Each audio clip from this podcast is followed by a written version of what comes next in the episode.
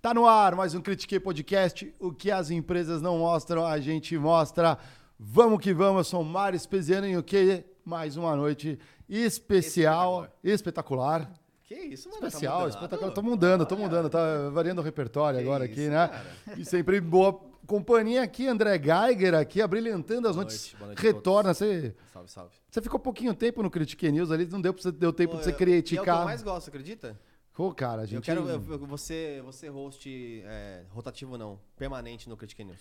Cara, a gente tava, não sei se é porque eu e o Diego, o Barra tava aqui como convidado também, não sei se a gente tinha tomado um hidromel, eh, mas rolou até uns comentários ácidos à monarquia. Vocês né? estavam polêmicos mesmo. A gente tava polêmicos ali, né? Não sei se você aí tem o seu monarca Eu vi, preferido. eu vi, é, não, Não, não, não, né? Não. Né? Mas, não, é. E por onde andará Diego Baltazar? Por onde andará? Eu acho que ele não está em missão secreta hoje, ele Não está está. numa reunião inadiável. Reunião inadiável? Reuniões inadiáveis. A gente quase teve um aqui inadiável, né?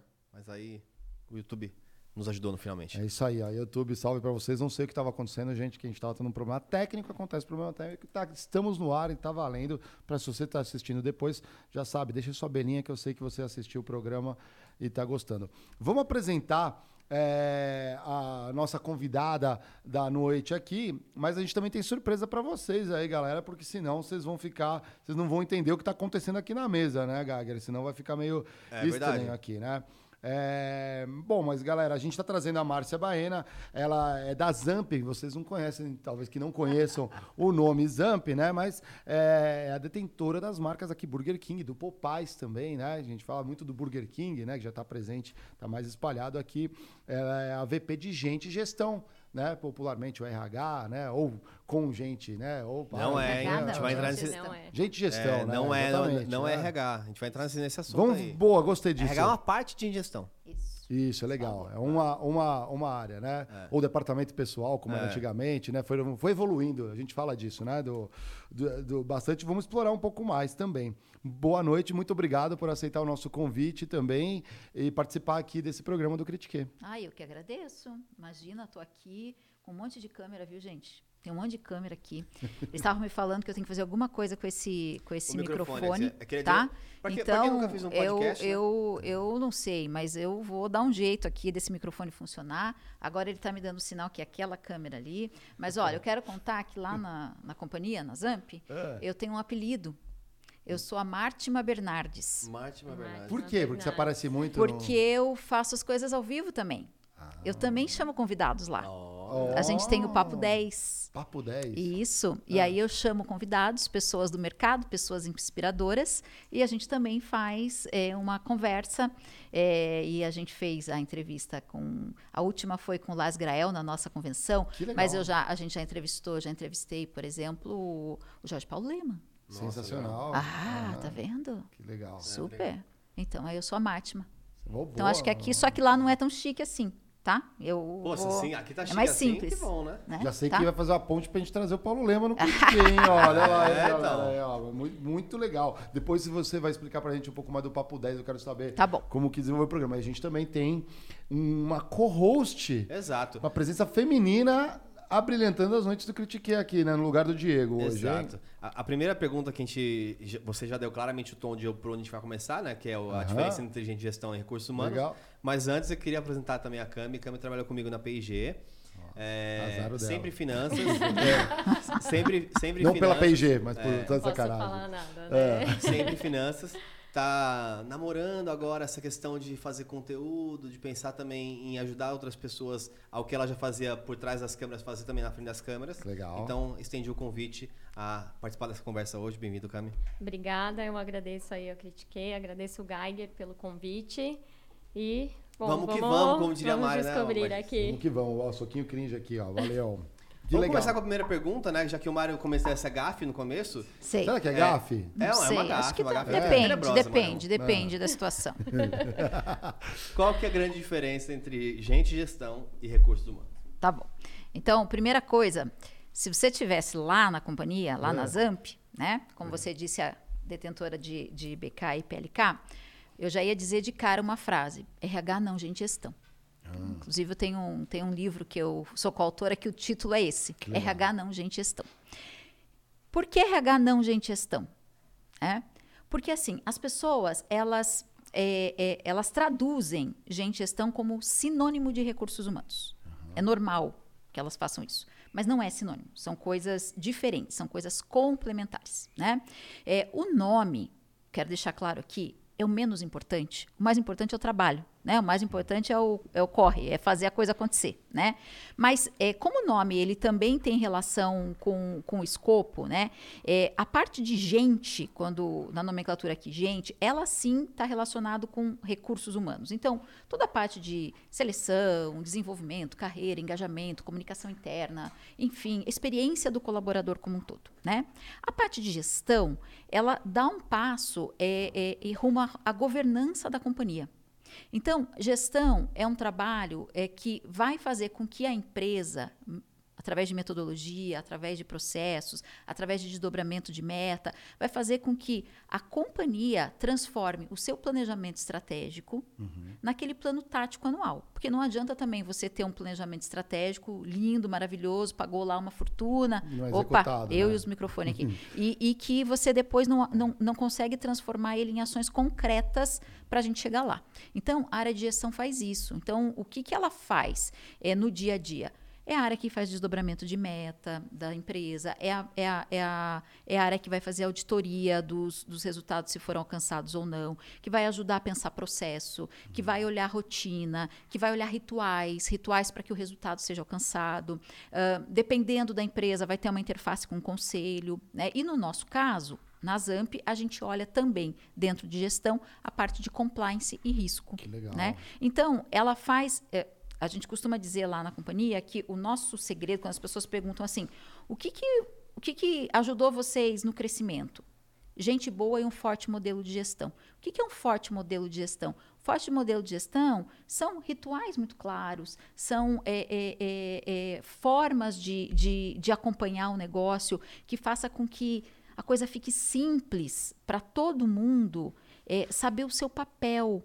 Né? Então, as pessoas elas têm a necessidade para elas se engajarem num trabalho de saber assim como é que eu contribuo, uhum. né? É, é, se eu estou fazendo, sei lá, um processo seletivo, pegar um exemplo qualquer, como é que eu estou contribuindo para o planejamento geral da empresa, para o resultado geral da empresa? Então, a área de gestão ajuda a isso, põe a empresa toda remando para a mesma direção. Né? Isso, isso, é muito interessante. Acho que eu queria começar agregando com, com um exemplo disso, que eu, eu vejo como muito bem, bem feito. É, pela P&G, que eu sou muito fã da meu começo de carreira de lá.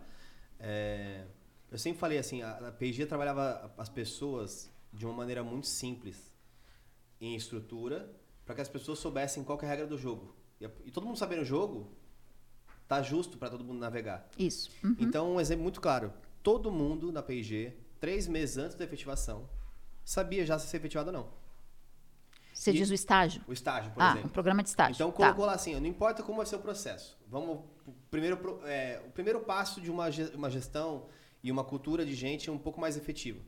Então tá, não quero nem entrar no processo ainda, como é o estágio, como que é o processo Sim. seletivo, nem nada, mas três meses antes de, do, do, final do estágio, a pessoa tem que saber se ela vai ser efetivada ou não. Olha uma regra bem simples. Uhum. Parece simples, né? E até uma companhia gigantesca, era P&G, faz isso muito bem. É, mas eu acompanhei isso em outras, em outras empresas e eu cheguei a absurdos, por exemplo, de conhecer um estagiário no último dia de trabalho dele e ninguém tinha conversado com ele ainda. E a pessoa era ótima, eu contratei a pessoa. Vi, salve, Vinícius. É, depois ele acabou saindo da, da, da, da, empresa que eu estava, no, no caso. Mas é, pensa, assim, no último dia a pessoa já tinha entregado já o computador de volta e tinha pessoas eventualmente que podiam, podiam precisar daquele, daquele talento, né? Uhum. Como é para você enxergar essas é, pequenas mudanças que podem afetar um jogo como um todo, né? Então, porque imagina o quanto que, inclusive, psicologicamente não é melhor para um estagiário saber três meses antes o que vai acontecer com a vida dele depois daquele momento. Uhum, uhum. Como que você tenta deixar o que é mais importante primeiro? É, o, o, eu, eu acho que é, é um ponto ótimo, porque assim, quando a gente fala de, de modelo de gestão, por que, que as coisas por que, que ele, ele, casa tanto com gente, né? É, porque dita cultura. Né? Então, quando, quando a gente fala de, de, de, de gestão, a gente está falando de regras. Né? E muitas vezes as, as empresas elas vão procurar soluções da NASA para resolver alguns problemas, né?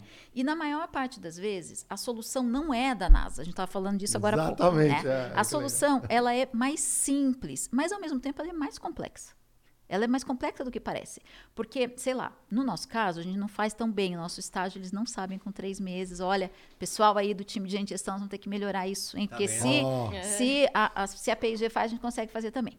É, então, não cheguei nesse, nesse nível tão, tão bom. Mas existem outras formas. Vamos falar de meta. Vocês sabem que em muita empresa, meta é igual caviar. Nunca vi... Não, né? Sim, Nunca tem. vi, Nem nem comi, comi, eu só ouço ouço falar, falar. né? Então chega no fim do ano, as, as pessoas não sabem se a meta foi atingida, se não foi atingida, se vai ter bônus, se não vai ter bônus, se como é que isso vai acontecer. Então, uma empresa que tem um forte modelo de gestão, que é o nosso caso, não tem surpresa. O colaborador sabe, desde o início do ano, como é que está a tendência? Se vai ter, se não vai ter, se vai ser duplo, se não vai ser duplo, se, se vai estar abaixo do previsto, se vai estar. É claro, depois que a gente se tornou companhia aberta, a gente não pode divulgar tudo todos os meses como a gente fazia antes. Mas no começo era todo mês. Um a gente tem um ritual, assim, né, a gente tem eu- um ritual mensalmente, a gente para com todos os colaboradores, todos, e Uhum. a gente divide o que pode ser dividido naquele período e na, na época do fechamento do trimestre, como a gente é empresa aberta, pode, a gente hein? divide tudo. Então, voltando aqui na, na tua pergunta, senão eu vou fugir, é, é, a gente acredita em gestão porque a gente, a gente acredita que aquela velha, aquele velho ditado, o combinado não sai caro.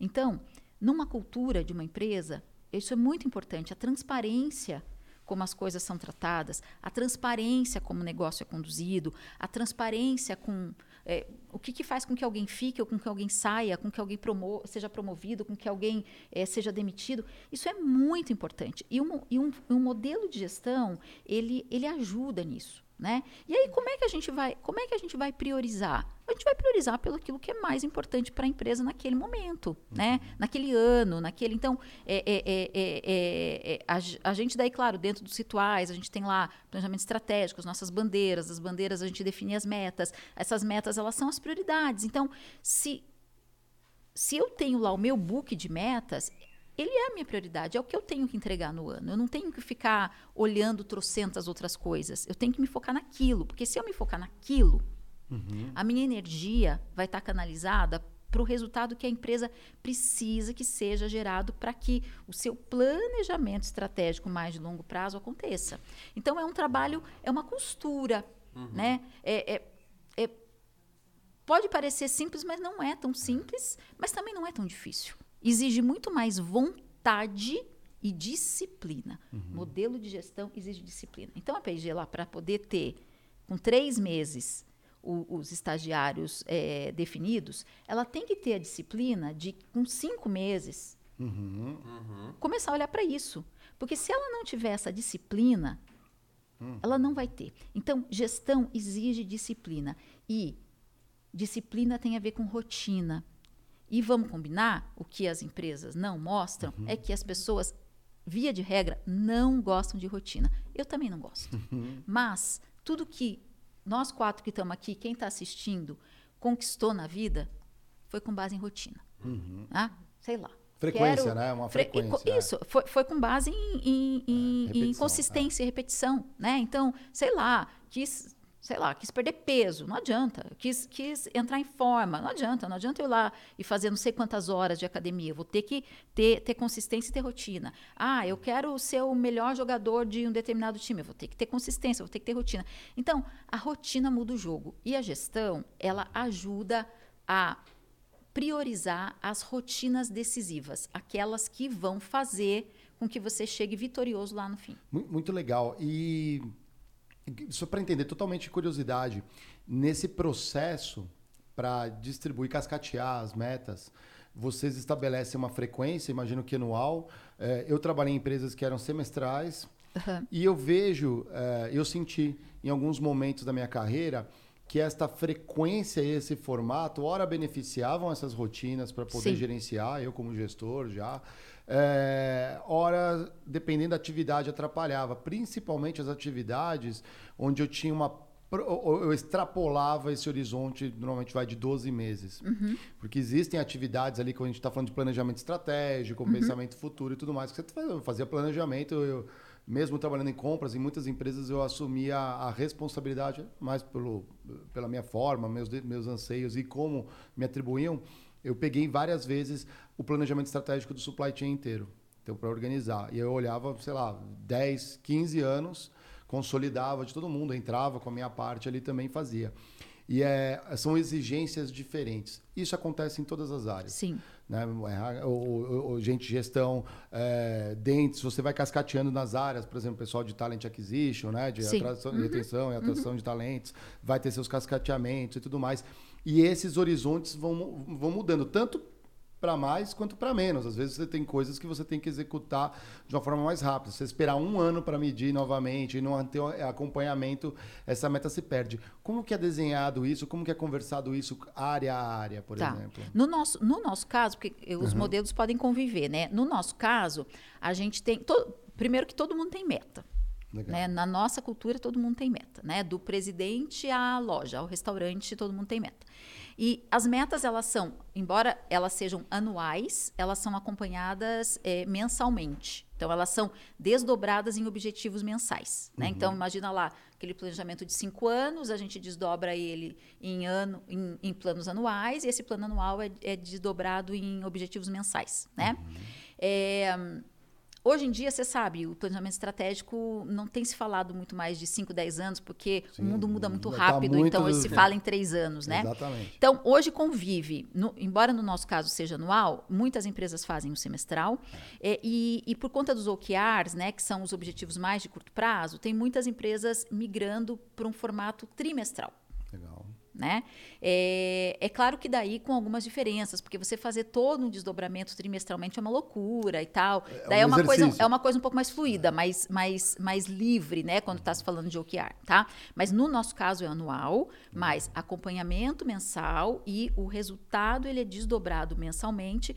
E aí tem, tem algumas questões assim relacionadas com o, o, o modelo que a empresa escolhe, tipo, para a gente. É, uh, o, o, que, que, é um atingimento? O uhum. atingimento é, é a nota 10 que a gente fala, né? A nota 10 é o meu objetivo do ano. Aí, só que a nossa régua vai até a nota 15, que é você superar o objetivo. Legal. A nota 15 já representa eu adiantar parte do resultado do ano seguinte. Legal. Então aí tem toda, tem toda essa amarração. Bacana, tá? dá, dá a oportunidade é... também de, de, superar né, o objetivo. Existe né? algum tipo de curva forçada ou ela não é uma curva forçada? Por exemplo, é, só pode no máximo 10% estar tá com 15%. Porque se todo mundo está sobre entregando. A meta talvez, foi fraca, a meta talvez. Foi fraca. Sim, ah. não, Existe um tipo de controle desse ou não? Ó, ou... a gente acompanha, não, a gente não faz propositalmente do tipo, olha, tem que ter uma curva, curva é, uma curva forçada. Mas a gente acompanha, nunca. Se a meta é bem desdobrada, ela vai falar com o resultado da empresa. Uhum, uhum. tá? Então, se a empresa, tipo, arrebentou a boca do balão de resultado, é justo que muita gente esteja tirando 15 ali, porque afinal de contas ela foi muito bem, né? Mas é, se ela for bem desdobrada, ela vai falar com o resultado da empresa. Faz tá? sentido, faz sentido. Tá. A gente não trabalha com o conceito assim de aplicação de curva forçada em nenhuma situação. Mas a gente gosta de olhar, por exemplo, é, pensar em pessoas agora, né? Falar um pouquinho de pessoas, né? É, puxa, a hora que a gente vai lá fazer as avaliações, é impossível uma empresa ter só gente muito boa ou só ter gente muito ruim. Uhum, impossível, uhum, né? Uhum. Então a gente busca uma curva de normalidade. A gente não trabalha com curva forçada, mas a gente busca uma normalidade. Tá? Qu quantas pessoas hoje estão na empresa? Ali? Uh, um pouco mais de 15 mil. Caramba, é muita gente, uhum, né? 15 mil. E tem as pesquisas famosas, pesquisas de clima? Sim, a pesquisa de engajamento, de engajamento né? Ah. É, a gente faz pesquisa de engajamento desde 2013, né? Porque, assim, é, é uma outra palavrinha que, embora pode é. parecer que é sinônimo, não é. O clima, ele tem relação com satisfação. Legal. Tá? Então, você pode estar satisfeito uhum. com alguma coisa, mas não estar engajado. Muito, Faz sentido? Muito legal. Uhum. Né? Já a pesquisa de engajamento, ela vai medir, então, o engajamento do time. Ou seja, quanto que a experiência que essa empresa está gerando, e é importante aqui, para quem está escutando, não é o colaborador que é avaliado, não, é a empresa, tá? Então, uma pesquisa de engajamento avalia a empresa. O quanto que a experiência de trabalho está gerando engajamento nas pessoas. O que, que é o engajamento? O que, que é? É, eu, eu quero. Quer dizer, é, eu tenho o que eu, que eu espero e eu quero fazer isso. É você, tipo, é teu coração. É. Coração não. Teu coração tua cabeça. Apontados a. Teu coração é. e tua cabeça no mesmo lugar. Todo mundo aqui já teve momentos na sua vida onde o coração e a cabeça estavam muito alinhados. Nessa hora o tempo voa. Nessa hora você é assim, você vira o super-homem, super-mulher. É não tem é tempo ruim. O estado de flow. Estado de flow. Né? Como. Esqueci dessa palavra. É, que gafe. É. o estado de flow. Viu? Né? Então. Ikigai. Esse, esse Ikigai, e, e o Ikigai, esse é o engajamento. Você pode estar insatisfeita com alguma coisa Uhum. e estar engajada. Sim. Porque você vai justamente mudar aquela situação. Putz, eu não me conformo com isso aqui, mas eu quero que isso seja diferente. Então, eu coloco toda a minha energia, tudo aquilo que eu tenho de melhor para resolver. Uhum. Então, por isso a- a- a- o clima e o engajamento, tá? Então, Muito legal. Pode comentar. É, nessas pesquisas de, de clima, quando vocês têm um resultado, às vezes. Não, a de clima. Ah, de Ah, é de clima. clima, de Ah. clima. Aprendi aqui. Quando vocês não têm um resultado muito positivo. É, às vezes tem casos que vocês percebem que é difícil reverter isso, ou que realmente. é, eu falo que já foi, né? Que Aham. às vezes a insatisfação, a situação que o colaborador expressa ali na sua pesquisa é muito complicada de desfazer, ou depende? Ou isso é, É, a, a gente nunca consegue saber o, o resultado individual de uma pessoa. Eu não consigo saber se o engajamento é, do, do André é maior ou menor, não consigo individualmente, tá? Então, eu tenho sempre que olhar para a minha experiência enquanto empresa, quais, o que está pegando na experiência de trabalho que eu estou oferecendo, para que eu esteja gerando uma, uma experiência de desengajamento ou de neutralidade, tá? Ou, ou o sonho de consumo, que é o engajamento, tá? Então, geralmente, quando uma pessoa ela, ela tá no, no grupo do desengajado, eu gosto de comparar com casamento ou com um relacionamento afetivo, né? Então vamos lá. O engajamento é o quê? O engajamento é a lua de mel. A paixão está presente. É isso aí. Isso é engajamento. O desengajamento, geralmente, ele é o- o- o- o- um sinal de ruptura. Dificilmente um, um colaborador que está tendo uma experiência de desengajamento, a gente consiga reverter. O neutro é mais fácil reverter. O desengajado é, é difícil, porque já aconteceram coisas no relacionamento que foi minando o relacionamento. E como todo relacionamento, depois que mina, é um pouco complicado. E o neutro? O que que é o neutro no casamento? Passivo, assim, não tem. O neutro, o neutro é lingerie bege. tá bom, mas não tá, Aham. tá? Então, esse é o neutro. Que- Quais são os fatores de desengajamento, normalmente, que vocês Na maior parte das vezes, os líderes não vão gostar. Mas é o relacionamento com a liderança. não é que é só, Sim. tá? Porque o engajamento ele é feito por empresa, líder e o colaborador. liderado, Porque né? veja, tem colaborador que já nasceu desengajado. Desculpa aí, mas é Sim, verdade, é. tá? Então tem gente que não, não tem o que a gente faça que nunca vai estar bom. É, mas não é a maioria, felizmente. É, então, o relacionamento com o líder é muito importante, com a liderança, porque é a liderança que, no final das contas, gera um, consegue gerar uma experiência melhor ou pior de trabalho. Tanto que é muito comum, vocês aqui todos já passaram por empresas, é muito comum você estar numa mesma empresa. Ou seja, é a mesma política, é a mesma, é, é- é o mesmo produto, é o mesmo tudo, e você tem ali experiências de engajamento completamente diferentes. O que, que é diferente entre uma área e outra? A liderança. Tá? Por quê? Porque é a liderança que gera vínculo. E engajamento tem a ver com confiança, com vínculo, com credibilidade. Né? É, é- é- é com a gente estava falando no caminho aqui quando estava vindo, é com a segurança psicológica, né? De eu poder, de eu poder ser quem eu sou, né? O que, que faz uma pessoa é, ser muito feliz no trabalho que, que- quando a gente pesquisa? Elas, a, a- pessoa quer ser autêntica. A pessoa quer poder ser ela mesma.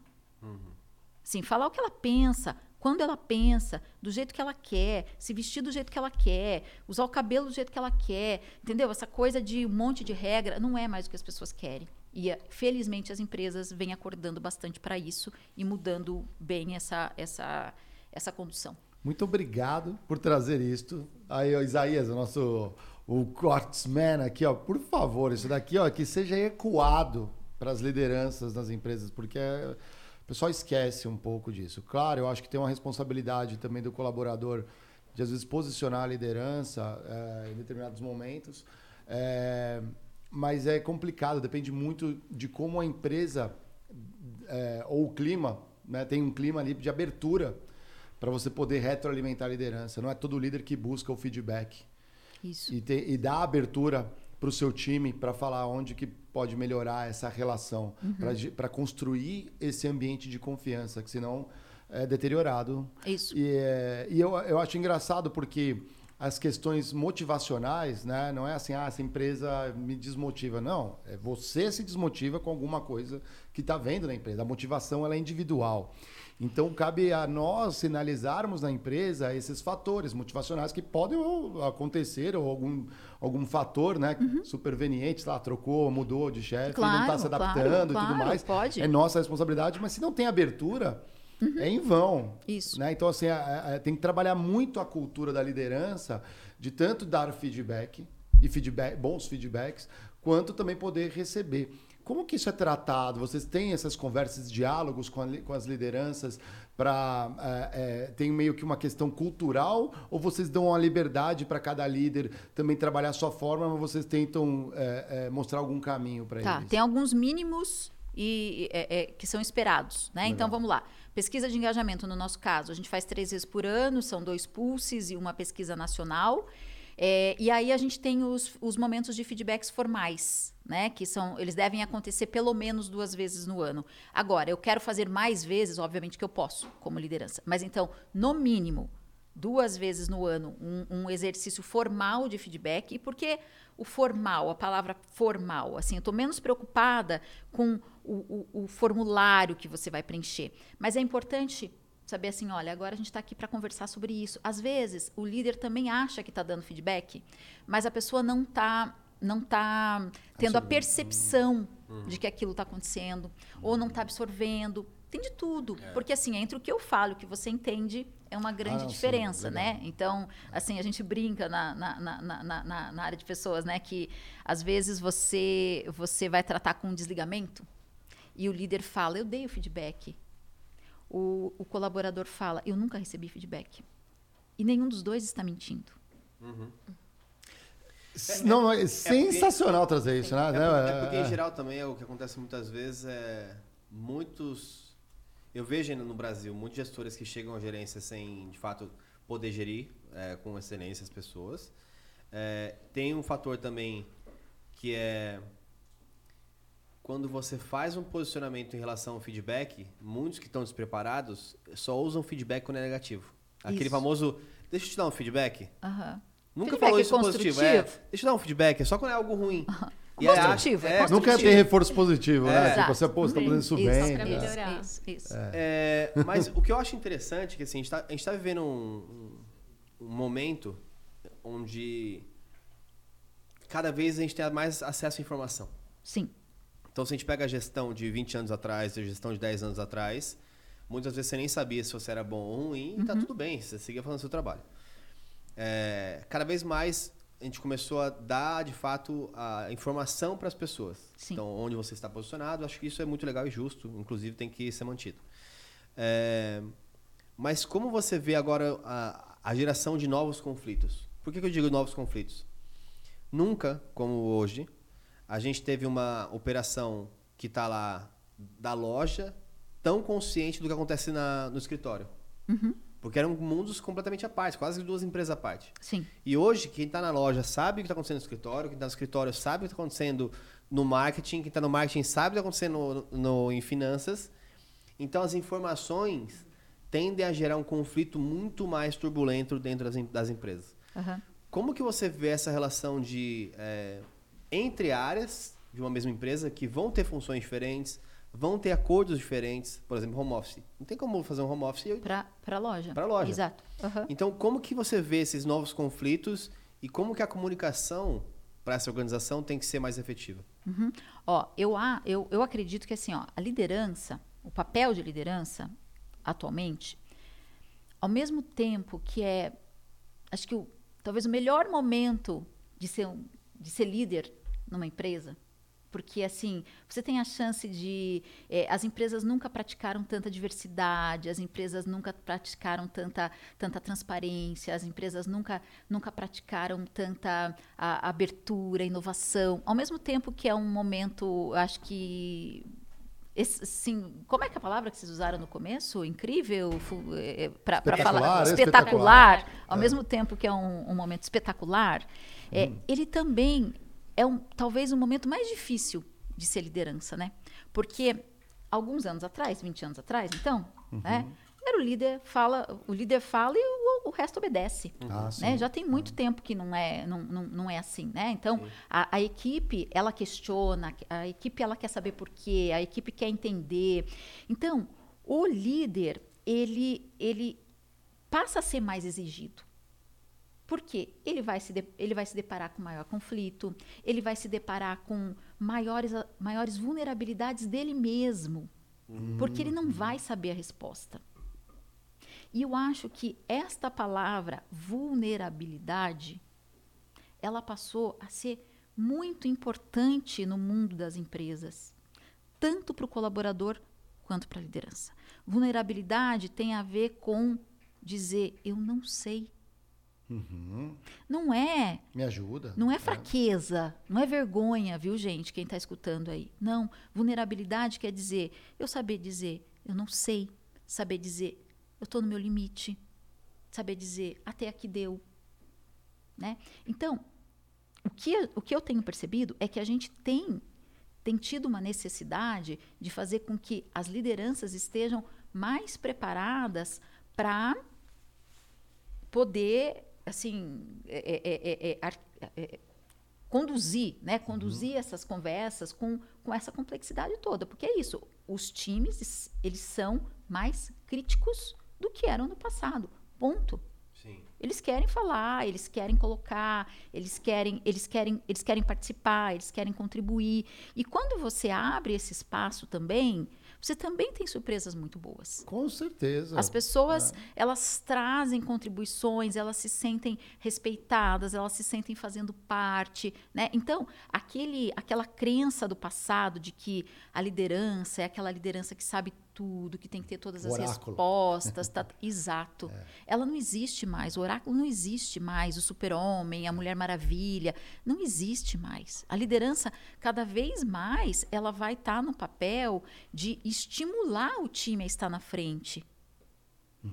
Estimular o time a estar na frente da, da, da, decisão, da sugestão. E, claro, ela vai estar tá ali para poder, poxa, nos momentos em que ela, que ela precisa entrar para poder, é, é, às vezes, decidir alguma coisa que, que não chega no consenso, dar uma direção, né? Mas é um, é uma, é um, é um papel mais compartilhado, né? Uhum. Então, eu acho que as lideranças que conseguem entender que uh, elas também não estão prontas, que elas também estão numa jornada de formação enquanto líderes, elas têm se saído melhor do que aquelas que entendem que, ó, eu já tenho experiência aqui, eu já, eu já, já liderei não sei quanto tempo, eu sou o bom da bola. Acho que essas pessoas elas estão elas estão sendo muito surpreendidas porque tem sido muito mais difícil liderar hoje do que foi no passado. Isso sem dúvida nenhuma. Que legal. E ah, pode falar, por favor. Não, acho que essa questão de diversidade que você trouxe, né, está muito nas empresas e ela parece muito mais forte quando a gente fala da, dos executivos, porque acaba vindo como meta. A gente brinca que dói no bolso, né? Então não Sim. tem como fugir. Mas isso acaba, eu acho que barrando um pouco quando a gente chega na média gerência, que uhum. ali são as pessoas que lidam com os times, são as pessoas Sim. que contratam, são as pessoas uhum. que estão ali no dia a dia. Então, como de repente preparar né? Porque a empresa ela pode trazer esses KPIs de diversidade, ela pode trazer toda essa cultura de diversidade, mas muitas vezes isso acaba não não descendo, né? Uhum. E barrando aí nessa média gerência. Então, como preparar esses essa média gerência, esses coordenadores para lidar realmente com essa mudança e para inserir a diversidade? Tá. Eu acho que, acho que não só para diversidade, mas eu, eu acredito que em diversos temas assim que tenham relação com, com a preparação, né? Acho que quando a gente fala de preparação, é, seja de liderança ou seja de qualquer outra coisa, mas falando aqui especificamente de, de liderança, a gente pensa muito em capacitação. Aquela coisa sala de aula. Isso é importante. Né? Então, falando em diversidade, talvez assim, é, é, é, a gente vai falar de letramento, a gente vai falar de, de consciência, de, de alguns vieses, enfim. Né? Mas a sala de aula, ela não resolve os problemas. Você não forma uma liderança para qualquer coisa que você queira em sala de aula. Assim como na nossa vida, qualquer coisa aqui que a gente faça bem, a gente não, não faz bem porque a gente aprendeu a fazer em sala de aula, certo? Certo. Você dirige, você não dirigiu na aula, na autoescola, você não aprendeu a dirigir lá na sala de aula, foi praticando, Sim. né? Ah, então tá. Então você está dizendo que é para largar os líderes para eles praticarem? Não. É, é, existe um fator de, de formação de liderança que está presente no dia a dia e que, de novo, os líderes mais sêniores não podem esquecer que é papel deles, que é o papel da modelagem. Por favor. Então, eu vou repetir. É o papel da modelagem. O que, que é a modelagem? É aquele velho e bom exemplo. A sua atitude fala mais do que a palavra. Então, isso é a modelagem. Então, se eu tenho uma liderança que acredita em diversidade, só para voltar no tema diversidade, essa liderança mais sênior, ela vai modelar o time para acreditar também em diversidade. Ela vai. Assim, você pode ter certeza que isso vai acontecer. Agora, existe a capacitação formal, existem as práticas para ajudar com que isso aconteça, porque é fato, às vezes as pessoas não sabem como fazer, elas não sabem como conseguir, elas não sabem. Então, é papel da empresa também é, dar essa, esse ferramental. Mas, se, assim, qualquer pessoa me chegar e perguntar, Márcia, você tem você pode escolher uma arma. Uma única arma para tratar qualquer problema em uma empresa. Que arma você quer?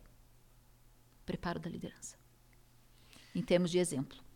Tá? Eu concordo 100% com isso. Eu vejo é, diversas é, analogias ou práticas que eu posso colocar no mesmo processo, no mesmo modelo. Eu acho que, inclusive, esse é o maior mal que a gente tem na, na vamos dizer, na, nos executivos do Brasil como um todo. É, o que eu sinto é que existe uma juventude, né, as, quem está começando o trabalho agora, que ela é intolerante. Uhum. Intolerante no sentido de muitas coisas que as gerações passadas ouviram ou sentiram, ou, por exemplo, não ter, né? não ter é. tatuagem, não ter não sei o que lá. Era um molde muito moldadinho. Sim, muito, né? muito quadradinho, né? E agora não tem, já não tem. Uhum. Legal, isso é muito bom para diversidade, isso é muito bom para várias coisas. Então vamos lá, já adicionamos a primeira base da pirâmide ali, que são é, jovens, em geral, intolerantes e que têm grandes expectativas. Uhum. Aí você tem uma, uma liderança executiva um pouco mais. É, conflito de gerações. Com, ah. com um pouco mais de tempo de trabalho, não nem só conflito ah, de geração, com um ah. pouco mais de tempo de trabalho, que não sabe muito bem lidar com esses jovens e está tomando pressões do mercado, de todos os lugares, de gente de gestão, que, cara, você tem que remodelar um modelo de gestão que faz sentido uhum. para um todo. E eu acho que no meio a gente tem vários gerentes que estão adoecendo, com burnout, Sim. com milhares de coisas, porque eles estão na, na zona de hipocrisia, eu chamo. O que, tá. que é a zona de, hipocrisia? É? zona de hipocrisia? É quando não tem a modelagem. Ah, tá. Então, uhum. por exemplo, gente, a partir de agora, hein, não pode mais reunião depois das 5, hein? Isso. Tá bom? Então, eu, eu quero, não quero mais reunião depois das 5. Então, a partir da semana que vem, é, pode bloquear minha agenda aí, das 6 Não, não, desliga das 6 às 8. É, pra da, ninguém ficar. Das 6 às 8, marca as reuniões da liderança, comigo. Que a gente vai estar tá revisando as coisas. Peraí. Que, que papo é esse? Não pode mais mandar mensagem no final de semana, hein? E final de semana tá o cara global mandando mensagem para mim para uhum. fazer a reunião para segunda-feira e eu não posso falar com o jovem. Sim. Porque olha, se eu falar pro jovem no, no sábado aqui, segunda-feira, ele vai direto em gente de gestão reclamar. Olha, meu chefe mandou trabalhar final de semana. É, é o famoso walk the talk. Né? É, o walk the talk. É, é. Uhum. é, quais são as coisas principais que você tem é, vi, visto na, na sua carreira e no mercado de aproximação dessas gerações? Eu acho que uma parte que você falou, comentou muito bem, de trazer conversas reais para a audiência como um todo. Uhum. Então, aproximar o CEO, aproximar o CFO da organização. Conscientizar, né? O que mais você tem visto, assim, como é, iniciativas interessantes de modelagem real, né? Tá. Pra... Então, então, assim, acho que a conversa, a proximidade, a transparência, sem dúvida, é, porque acho que a, a, transparência ela é que é que vai gerar credibilidade, né, de, de tudo. Então, ela sem dúvida acho que é, é, é a principal. É, mas eu, eu diria que a proximidade como um todo, porque a proximidade ela vai além da conversa, né? Então, é, fi, tudo bem, a gente estava num, num período de pandemia, não dava para estar tá fisicamente próximo, mas fisicamente esteja próximo para você poder entender o que está acontecendo, né? Então não dá para gerir uma empresa é, só lá, sei lá, sentado numa mesa, numa determinada mesa, né? Uhum. É, então fisicamente esteja próximo, escute mais do que fala. A liderança, ela, ela se, eu acho que as lideranças elas se colocam numa, numa às vezes assim, no, numa armadilha muito, muito grande de, de precisar falar. E se ela conseguir ouvir, ela talvez vá, vá ter mais ganho do que ela ficar falando. Uhum. Né? É, ela perguntar, né?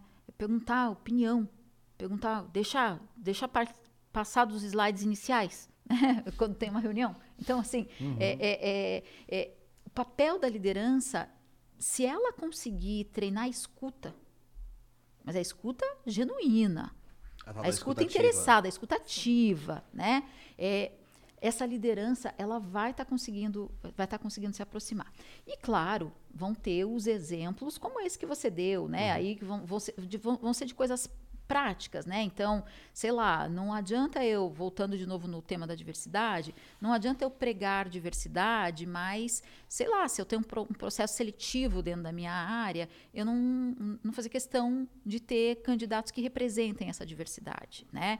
É, não adianta eu querer falar em equilíbrio entre vida pessoal e trabalho, se é que existe esse equilíbrio, é, se eu mesma não coloco limite na minha jornada. Não adianta eu querer falar de descanso se eu mesma não tiro férias, né? Se eu, enfim, uhum, então uhum. É, as pessoas estão muito atentas. A gente diz o seguinte, que a cultura é o que o líder faz, fala e reforça.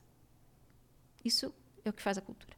O que o líder faz, fala, na verdade, na ordem contrária, fala, faz e reforça, né?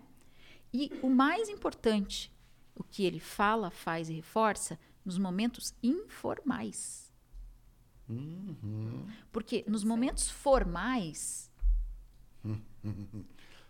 se está preparado. Uhum. Você está preparado para chegar numa apresentação e responder sobre determinada coisa e falar sobre aquilo.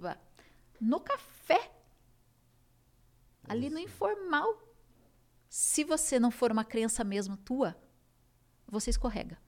É verdade. É verdade. E você forma a cultura ali. É, cai a máscara. Exato. Tá? Então, os momentos informais para a liderança. Então, se a liderança puder estar com os times ness, nessas informalidades, informalidade aqui não é festa, Sim. tá? Porque nem toda liderança vai querer estar em festa. eu sou hour, uma, né? eu é. sou uma que eu, eu mesma sou uma, assim, eu não sou muito de happy hour, blá, blá, blá, blá, o pessoal sabe. Mas tá tudo bem, assim. toma cuidado, é, quem não vai no happy hour virou assunto, hein? E tá vendo? É. Eu tô sabendo, é, espero que bom, né? Mas tá bom. É, mas enfim, é, é, mas nesses momentos se você consegue estar junto, você consegue praticar a modelagem, porque as pessoas estão muito atentas a exemplos muito pequenos. Muito pequenos uhum. que você dá. Uhum. Outro dia, a gente fez uma, a nossa convenção, a gente ficou dois anos sem fazer convenção. É, por conta né, da, da pandemia. E aí eu estava saindo assim, e uma pessoa de loja, a gente traz todo mundo de loja. É, todo mundo não, desculpa, todas as lideranças de loja. E a pessoa veio, ah, eu queria muito te conhecer pessoalmente, tal, bababá, uma gerente da nossa loja, de longe, me deu um abraço. É, ah, eu uma vez te mandei um e-mail. Hum. É, putz, tantos e-mails, né? Uma vez eu te mandei um e-mail, eu tinha acabado de entrar na empresa e eu estava com um problema lá de um exame admissional e eu não sabia quem resolver. Me falaram, ah, procura matriz. Aí eu fui lá, digitei no e-mail matriz, apareceu o seu nome e eu te mandei um e-mail pedindo ajuda, né? Aí eu mandei aquele e-mail, fulano brigou comigo, Beltrano brigou comigo, e ela foi falando os nomes, né? Tá, tá, tá, tá, tá, tá, tá, tá, tá todos os chefes, né? Você mandou e-mail para Márcia? Mas quem que é essa Márcia aí que eu não posso mandar e-mail? Né? É, não, a Márcia, imagina você mandou e-mail para Márcia. Mas olha, a única. Olha o que ela me falou. É. A única pessoa que me respondeu com. que- a única pessoa que me respondeu com gentileza foi você. Caramba. Nesta situação. Né?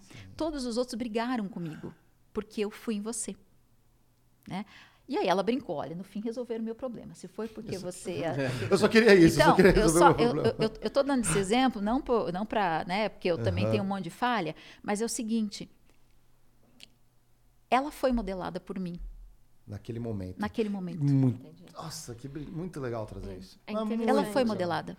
Nossa, e o quanto a gente é modelado negativamente. Ela poderia ter sido modelada pelas todas as agressões por ter famoso bypassar, né? Atropelar, né? Perpetuar o comportamento. né? Exatamente, vai perpetuando o comportamento. Aí depois ela vai crescendo na organização, aí um subordinado como. Não, não, não, aí briga. Isso. Não pode. Isso. Quantas. Bom, a gente, com certeza, em algum. Com quem está ouvindo, em algum lugar da carreira, sempre teve o famoso chefe que a gente chama de chefe buraco negro. Ele tem a gravidade muito forte, ele absorve tudo. Então, ele tem que ser copiado em todos os e-mails, ele tem que estar por dentro de tudo. Sei. Né? Ele cronometra quando você vai no banheiro, ele é aquele assim, não, não desejo para ninguém. É, espero que não tenha isso. Mas é, é um péssimo exemplo, porque muita gente tá, que chega no mercado de trabalho, na carreira, e tem aquilo como primeiro chefe. Ela vai vezes- achar que é daquele jeito. É, ah, não, para ser, se eu crescer e Isso, ser chefe, então exato. esse é o, é o role model, Exato, é o primeiro modelo que eu exato, vou ter. exato. E vai se perpetuando esse É, comportamento. exato. Espero é. que assista por o isso que a gente, Critique por isso que a a gente tem essa, essa, essa Sim. preocupação muito grande. Então, modelo de liderança. O, o- Agora, você também não tem controle. Você concorda que você não tem controle? Você não tem controle do que, que a tua liderança está fazendo. Você já não tem controle nos momentos formais, né? Uhum. Ainda mais nos informais. Então, a empresa não tem controle sobre isso. Não. Então, é- acaba que precisa ser quase que uma rede, uma rede de modelagem positiva. Porque senão a coisa não, não se sustenta. Então, nós temos um jeito, e que, de novo, não tem certo e não tem errado, porque cada, cada empresa tem uma cultura. A gente não é uma empresa que é aquela empresa que mais dá treinamento sala de aula. Não. A gente, a gente acredita muito no aprendizado, aprendizagem na prática, o aprendizado de você se expor a novas experiências, né? E a gente acredita, uma coisa que eu sempre falei muito, que eu falo muito, é, é isso, assim, a qualidade da nossa liderança. Então, se tem uma prioridade que eu gosto de ter, que eu gosto que o nosso CEO tenha e que eu recomendo, né, para todo mundo, é se preocupe com a qualidade de líderes que estão na sua empresa. Porque no final das contas, são eles que vão modelar e fazer a sua cultura acontecer. Porque você não. A alta liderança, ela também tem um papel de modelar, né? Mas você não tem o controle. Você não tem o controle do que está acontecendo na tua empresa. Bobagem isso. Sim, e é super interessante porque eu vivi isso na prática. Então, pois é. Puxa. Eu assumi um time, né, que era uma das áreas que mais trabalhavam numa das empresas. E o pessoal trabalhava, assim, horas extras absurdas. E eu lembro que eu tentei, né? Eu trouxe o discurso, não, vamos balancear, né? Balanço de vida, a gente vai tentar reduzir hora extra. E aí eu tentei marcar algumas atividades com o time. Então, por exemplo, a gente vai fazer um happy hour. E a cara das pessoas era não, mas por que happy hour? E aí, vamos fazer um churrasco. Aí todo mundo, ah, churrasco. E aí eu comecei a perguntar, mas o que está acontecendo? Ah, porque das outras vezes, sempre que a gente tem um happy hour, a gente sabe que a gente vai sair algumas horas, mas amanhã a gente vai ter que ficar mais para compensar. Sim. Vai ter o churrasco Tá na sexta, mas aí Coisa a que gente vai ter você- que trabalhar no final de semana para fechamento, entregar. ainda mais na É, finanças, tá né? Exato. E aí eu tive que provar, foi um trabalho assim, não, eu garanto pra vocês, vamos lá, gente. Sim. E até o pessoal, é é isso, eles perderam o gosto, eles foram modelados de uma maneira negativa e eles perderam o gosto pelas atividades que não fossem o trabalho, porque eles sabiam que isso ia ter que ser compensado em algum momento. Não, isso acontece também em muita empresa. Eu já cansei de ver assim, olha, agora é, é como parece que assim é o RH que impõe algumas coisas e não uma liderança genuína. Então, por exemplo, às vezes você tem que trabalhar os famosos é, hard skills, né? Vamos trabalhar as competências Sim. técnicas. Então, Aham. vamos focar em alguns treinamentos para as equipes.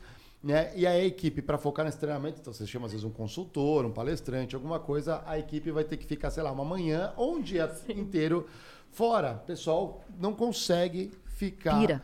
Pira, porque não consegue largar tudo que tem para fazer é, para fazer isso. Eu acho que muito é a culpa da liderança, mas também um pouquinho, um pouquinho menos das pessoas de não e talvez por uma, uma falta de habilidade da gestão de falar, olha, vocês vão antecipar, ó, daqui um mês vai ter esse determinado Sim. treinamento, já vão avisando seus clientes internos, os famosos stakeholders, uhum. vocês vão ter que se desligar pode acontecer alguma. Ó, só, só vão ligar se pegar fogo na fábrica, sei lá. Uhum, no armazém. Uhum, ninguém, mas ninguém vai abrir o computador, nem levem o computador. Uhum. E foquem no dia, porque aquele é um benefício que vocês vão trazer, porque Isso, a gente vai, tem que trabalhar e tudo mais. Depois. Na prática, quantas vezes eu já fui treinamento e tudo mais, e talvez eu nem seja o melhor exemplo, mas sempre a, a pessoal abre o computador, não está não tá conectado.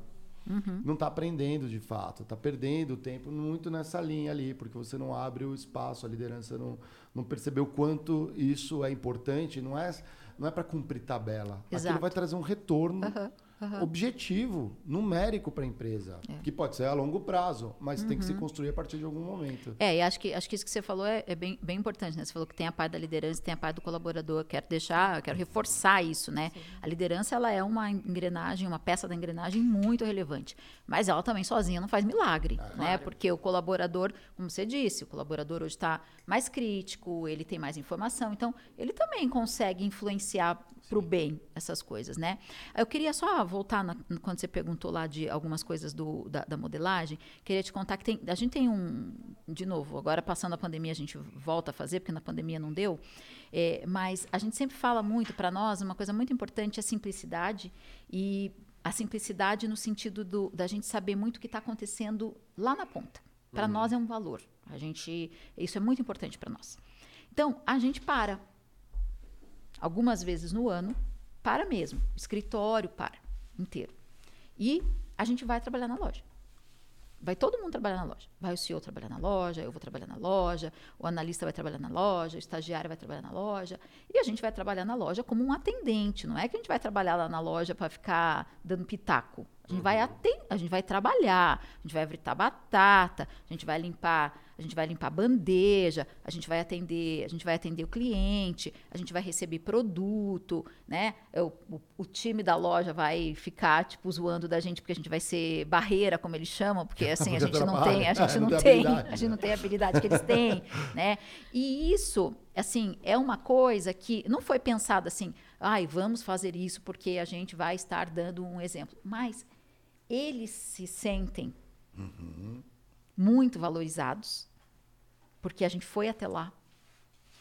E a gente sai ganhando muito, porque a gente sempre des descobre no bom sentido, né? A gente sempre tem um contato com alguma oportunidade que do escritório a gente não conseguia enxergar. O famoso gemba que os japoneses falam, é, é isso aí. Né? Então, ir até o problema, ir até o é, local. Né? Então, então isso é isso é uma coisa uma coisa uma coisa bacana. E aí tem aquilo, né, do tipo, é, ah, tá bom, mas quando vai na loja, a unha você não pode estar de esmalte, a unha tem que estar curta, ah, você não pode estar de maquiagem. Mas... Aí começam as coisas, ah, mas eu vou ter que cortar minha unha, ah, mas eu vou ter que não sei o quê, ah, mas eu vou ter que não sei o quê. É, o time lá né? tem todo dia, né? Então, isso. Então é, o seguinte, ó. o cabelo, né? Isso. É. Então é o seguinte, ó, vamos lá. De verdade, se estar neste ambiente é uma barreira para você, você está no lugar errado. Porque nós somos uma empresa de varejo. Uhum. E a gente vende sanduíche, batata frita, refrigerante uhum. e sorvete, né? E frango. Uhum. Então, eu preciso conhecer do meu negócio. Então, assim, putz, é muito complicado você, para você cortar a unha e ir até lá, meu amigo, você, minha amiga, meu amigo, meu amigo, né? Você tem que estar tá em outro business. Então, isso também fala de cultura. Ai, Márcia, aqui é tanto te dar um abraço agora assim. Eu vou dar um recado aqui para você, mocinha. Lembra quando a gente trabalhou junto, você do RH, e que você implicou comigo quando eu dei uma bronquinha e te chamei de canto ali porque você estava de salto alto entrando na fábrica, precisava colocar o calçado de segurança. Não era só para você não machucar seu pé, era para você dar o exemplo também. Porque não adianta ser VP só no crachá, VP na atitude. É. Pegou essa? Eu vou mandar para você depois ali, mas a gente tá, ó, Pegou a no visão? coração. Pega a visão da Márcia, pô. Fala, não critiquei. Pega a visão. Pega a visão, né? Rick Chester, né? Que legal. Deixa eu entender uma coisa que é bem interessante. Vocês, quantas lojas já temos no Nós no temos 900, 950, Caramba, 900 indo e mil unidades, caramba. quase mil já. E, e- e tem uma questão social muito interessante. É muita gente de base Sim. que entra na empresa, às vezes é o primeiro emprego, né? É a Sim. Uhum. primeira atividade profissional. Tem bastante. Como, como que é trabalhado isso é, nessa, nesse pessoal que está entrando e se existe realmente um plano de carreira que o pessoal possa é, passar da barreira de trabalhar em loja e também ir para o corporativo Sim. e ocupar funções, né? Tanto em gente de gestão, como Claro. operações e tantas outras áreas, finanças também, Sim, não esquecer os sim. É, Por financeiros. favor. Tá. Né? Tá, eu vou, vou- vou começar pelo fim, porque acho que o que a gente mais gosta, a gente fala que a gente é uma, uma, uma, uma fábrica de carreira, né? Porque o que a gente mais gosta é, é, de fato, de ver esse crescimento acontecendo. E a gente tem muitos, mas muitos casos de pessoas que começaram lá como atendente na loja e hoje estão no corporativo ou estão no campo, mas numa posição grande no campo, é, que, que sonhavam em vir para o escritório, que vieram para o escritório. Então, assim, é uma das coisas que a gente mais gosta, né? Nesse ritual que a gente faz mensalmente, a gente é, dá as boas-vindas para quem chegou e a gente também anuncia o- os, os- as pessoas que foram promovidas. E quando a gente anuncia quando foi promovida, a gente faz um, um, um- um rápido resumo de tudo que a pessoa fez na empresa. Legal. Então, assim, tipo, meu, a pessoa começou lá como atendente, com 16 anos de idade, né? Então, a gente tem, por exemplo, a gente tem um, um- dos nossos regionais. é, o que, que é um regional? O regional, ele olha é, um, número de aproximadamente 80 restaurantes, tá? Então, assim, é uma empresa, né? 80 restaurantes, né? Ele começou como atendente e hoje ele é, re- ele é um dos nossos regionais em São Paulo, o Caio, né? Um dos nossos exemplos. A gente tem Ah, vários Caio. exemplos, Caio, É, né? Aí Caio, mas tem vários outros exemplos, assim, de... de Se quiser regional aqui, já de- manda de- já uns, uns pra de, nós aqui. de exemplos assim. É, então, para a gente isso é muito importante. Gente- o nosso programa interno a gente chama de oportunidades, a gente brinca com o Whopper, né? É, é que assim, primeiro, as nossas vagas elas são sempre divulgadas internamente e se a gente puder é, é, aproveitar interno, a gente aproveita interno, a gente faz muito xadrez de gente, uma pessoa que nunca foi do financeiro foi para o financeiro, uma pessoa que nunca foi de gente de gestão vem para gente de gestão, então a, gente, a gente gosta muito. E aí na loja, pensando quando ele entra, ali na loja, a gente, como no corporativo a gente não tem o tal do plano, do plano de carreira, porque honestamente eu não acredito. Hum, interessante. No, no Depois eu corporativo. falo. É. Legal, Depois vamos, eu vou, falo, vou guardar. tá? vou- eu não nisso acredito no Também plano de carreira. com essa. Tá, eu Aham. não acredito, mas eu falo porque que eu não acredito. Na loja, a gente tem uma trilha. Porque a loja, eles precisam de alguma coisa um pouco mais concreto para se guiar. Porque, de fato, eles nunca trabalharam na maior parte das vezes. Então, eles precisam saber. Então, eles começam lá como atendente. A gente praticamente só contrata atendente. Tá? Ele começa como atendente, depois ele vira instrutor, supervisor, coordenador e gerente de loja. Depois que ele sai de gerente de loja, ele pode ser um coordenador de operações, que olha seis a, se, seis a oito restaurantes, e ele pode ser um regional, né? Ou ter outras, N outras posições, ele ou ela, né, no caso. É, então, é, é, a, a gente tem, é um segmento que tem um, um turnover alto, né? Não é um turnover baixo, por causa Natural. dessa característica de ser primeiro emprego e também de ser varejo, né? Assim, as pessoas não falam, ah, eu tenho um sonho de trabalhar no fast food. Uhum. É, não. né? Então, é, é- é uma porta de O- O entrada. turnover, que é o famoso, né? Pessoas que estão saindo é, involuntariamente, né? No, no no- pela perspectiva da empresa, né? As pessoas estão saindo. De quanto é o percentual, só para entender? Se não... Hoje, geral da companhia, porque a, o- Ah, a- a- a- a- a- a loja puxa né, bastante. A gente deve estar falando aí de uma taxa anual de uns 60. Tá? Uns 60. Na pandemia aumentou, né? É, é, de- na pandemia, assim, 21, 20, 21, 22. Durante a pandemia, não, mas antes da pandemia a gente estava com menos de 50. Mas ele já foi 130. Meu Deus, 130. Você 130, ge- mas- rodou a Em 2000, em organização 2000 mais de uma vez. Em 2013, olha aí, 2013 ele era 130. E aí nós fizemos um projeto chamado Amarok, Ah, a, a- a junção da força com a inteligência. Ah. E aí, então, Deu o, o nosso turnover, isso. isso. Né? E, mas e- isso aí tem a ver com mais o pessoal realmente que está nas lojas ali. De... Geralmente o atendente. Não só a Hum. pessoa que está na loja, mas em especial o atendente. Porque o atendente, ele, ele tem essa característica do primeiro emprego. Hum. É, ele troca por, por uma remuneração levemente maior, Uhum. né? E muitas vezes, seja porque ele vai estudar, seja porque... Assim, ele, ele, ele quer fazer outra coisa, ele vai fazer outra coisa, né? Enfim, Mas é, aí é uma talvez porta de ele não entrada. enxerga uma, uma- um caminho que ele pode continuar crescendo Não, não, Ah. porque no nosso caso tem, é, tem um caminho bem claro Ah. e tem muitos exemplos. Não é um caminho teórico, Entendi. é muito. Se Tem ele olha na loja, né? se ele Ah. olha na loja, assim, o gerente vai ter sido atendente que nem ele. Aham. Então não é. É porque ele não, não se identifica com aquele segmento. Entendi. Assim, mas isso não é um privilégio nosso. Os Sim, nossos concorrentes nessa, nesse segmento, eles vão ter um comportamento parecido, tá? É que é um pouco daquela, daquela Depois- impressão de summer job, assim, né? Isso. É um emprego que vai me sustentar por um Por um tempo até eu período, achar até o que eu achar quero fazer. até eu achar uma Imagino coisa que eu quero também fazer. o- é, o pessoal também, muita- muitos estão trabalhando e com salário, às vezes pagam a faculdade, ou estão estudando junto também, né? É, muitos estão estudando, muitos ajudam, a maior parte ajuda a família, assim, são pessoas é, com, Sim, com uma condição humilde, é. econômica mais, bem mais difícil, né? Uhum. Agora, depois que ele passa de uma, de, um determinada, de uma determinada posição, geralmente, assim, aí é como se ele fosse picado pelo, pelo bichinho do varejo alimentar. E aí, meu, ele não se vê fazendo outra coisa. Geralmente, quando ele chega na posição de supervisor ali, que é uma posição antes do coordenador, né? Que eu acho que eu até pulei quando eu falei, é atendente, instrutor, supervisor, coordenador e, e gerente. É, então, para eles é muito claro o tempo que eles têm que ficar, o que, que eles têm que estudar, que formação que eles têm que ter, formações internas, para eles poderem ir, ga- ir galgando essa, esse crescimento, tá? Então, para As eles é trilhas muito hoje claro. são internas ou é feito através de algum parceiro, de mercado?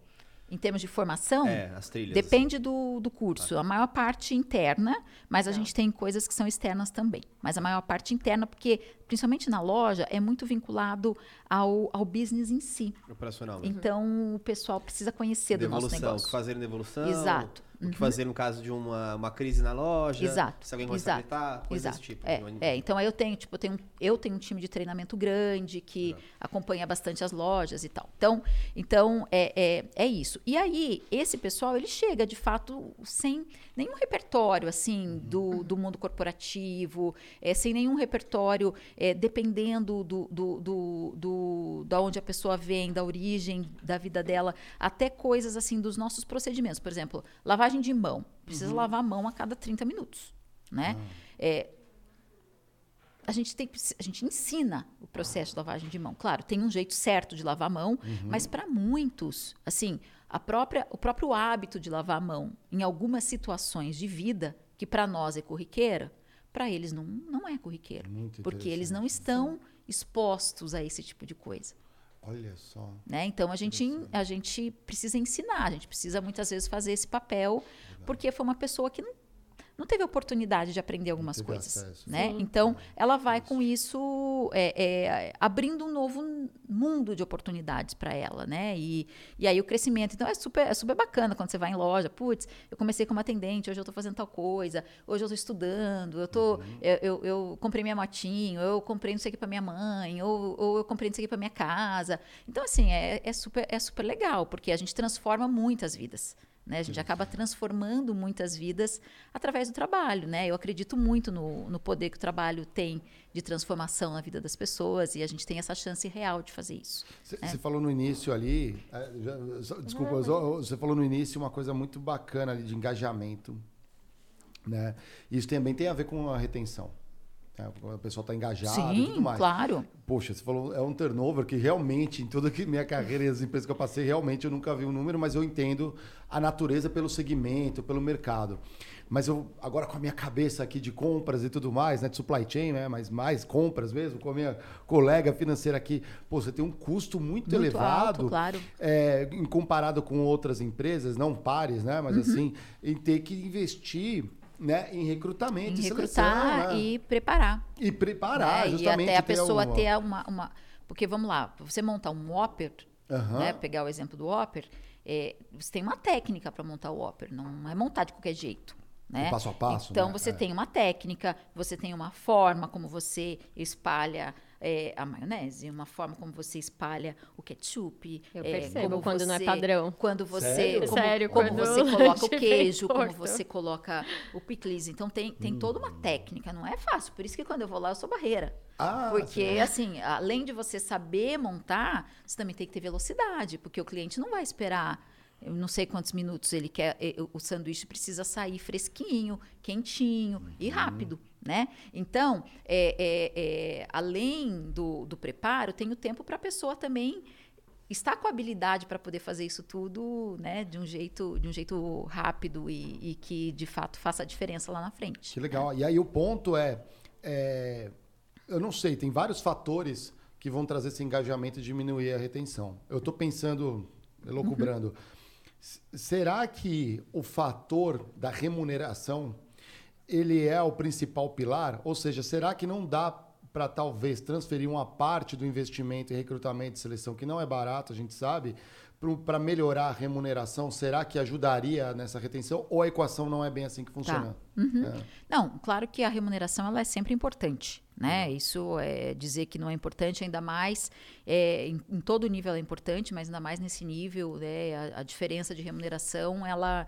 é, é, às vezes ele troca mesmo por uma por uma remuneração 50 que não é tão mais, que não é. é tão, tão maior, né? Sim. Então isso até isso a gente também ensina a nossa liderança, porque às vezes ele está trocando por uns 50 reais a mais, mas ele não está levando em consideração algumas coisas. Então, por exemplo, no nosso caso, no nosso caso nós temos lá remuneração fixa, nós temos remuneração variável mensal, então além dele ter a remuneração fixa dele, ele tem um variável mensal que resultados, ah, os, o, não necessariamente os concorrentes oferecem, e ele tem o PPR semestral. Então só aqui já são três, são três elementos de remuneração. É, aí a gente tem os benefícios. Então, por exemplo, eu sei que o jovem ele não, não necessariamente está preocupado com o plano de saúde, mas a gente dá o plano de saúde, Claro. né? Então, na hora que o que a coisa aperta, aí as pessoas lembram lá do plano de saúde. aí, às vezes, vai lá para a padaria do vizinho, para o boteco do seu Joaquim lá, que não vai ter, não vai ter, não vai ter, não vai ter nada disso. E mais importante, não vai ter essa chance de crescimento. Legal. Porque depois que, de, como, eu, como eu disse assim, depois de um determinado momento, ele acaba se enxergando na produção, né? Mas hoje eles saem por quê? Eles, eles saem por remuneração? Saem, claro que saem. Mas muitas vezes, assim, eu te diria que o que prevalece é mais a identificação com o business. Eles não, ele não se vê ficando, muitos deles não se veem, é, quer fazer outra coisa, sei lá, que é, ah, eu estou fazendo direito, eu quero trabalhar como advogado. É, é, é, eu eu eu estou um fazendo, né? eu tô, eu, eu, eu quero ser youtuber, eu quero, é, eu quero empreender, eu quero, então assim, Legal. existem existem uma série de, de, de outros aspectos que entram nessa nessa nuances, né? É, legal. é. E tem também muitas vezes, no nosso caso, às vezes assim até até já aconteceu no nosso projeto Amarok lá atrás, até a família a gente envolvia muito, porque às vezes é até a família que leva a saída do colaborador, É porque assim ahn, eles estudam, então às vezes os pais começam também, e, e- e os pais, não estou criticando os pais de jeito nenhum, mas eles também começam a ficar preocupados de daqui a pouco não estar priorizando estudo, né? Ah, E tem uma outra coisa que para eles é muito, muito, muito relevante, que impacta demais. É a gangue, no bom, no bom sentido, Ah. tá? Então, saiu um, Ah, tipo, saem todos. sério? Assim? Opa! Tipo, os amigos aqui, faz de conta, nós, a gente é, nós somos aqui os parça. Normal isso. É. A gente é os parça, né? É, a gente e é. a gente vem no ônibus junto, a gente vem não sei o quê, não sei o quê, não sei o quê, não sei o quê. O André saiu, meus parça tudo sai também. Caramba. Né? Nossa. Então, Mas é... porque puxa ou porque fala assim, ah, perdeu dos aquele dois. clima, das duas né? coisas, as né? duas coisas, É. porque eles gostam, eles gostam dos amigos, eles gostam Ele dos desmontou o amigos. colina um é, pouco, é. né? É, um pouco dos dois, porque o cara fala assim, ah, cara, a gente vai trabalhar agora, por exemplo, de frentista.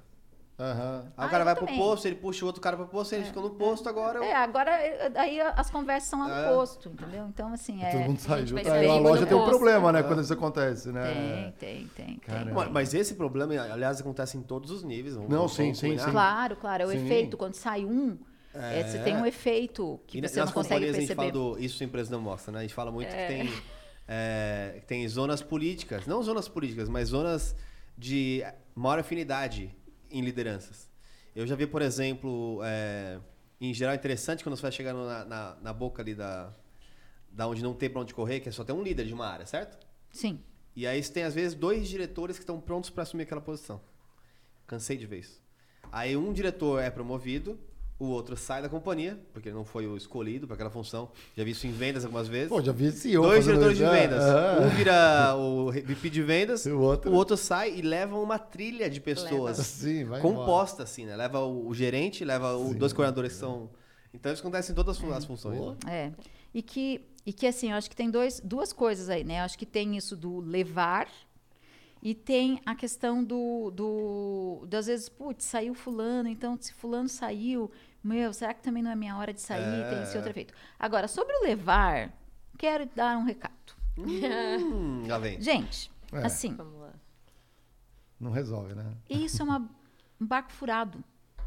Porque é o seguinte: para você que segue um líder, você está ficando à sombra desse líder.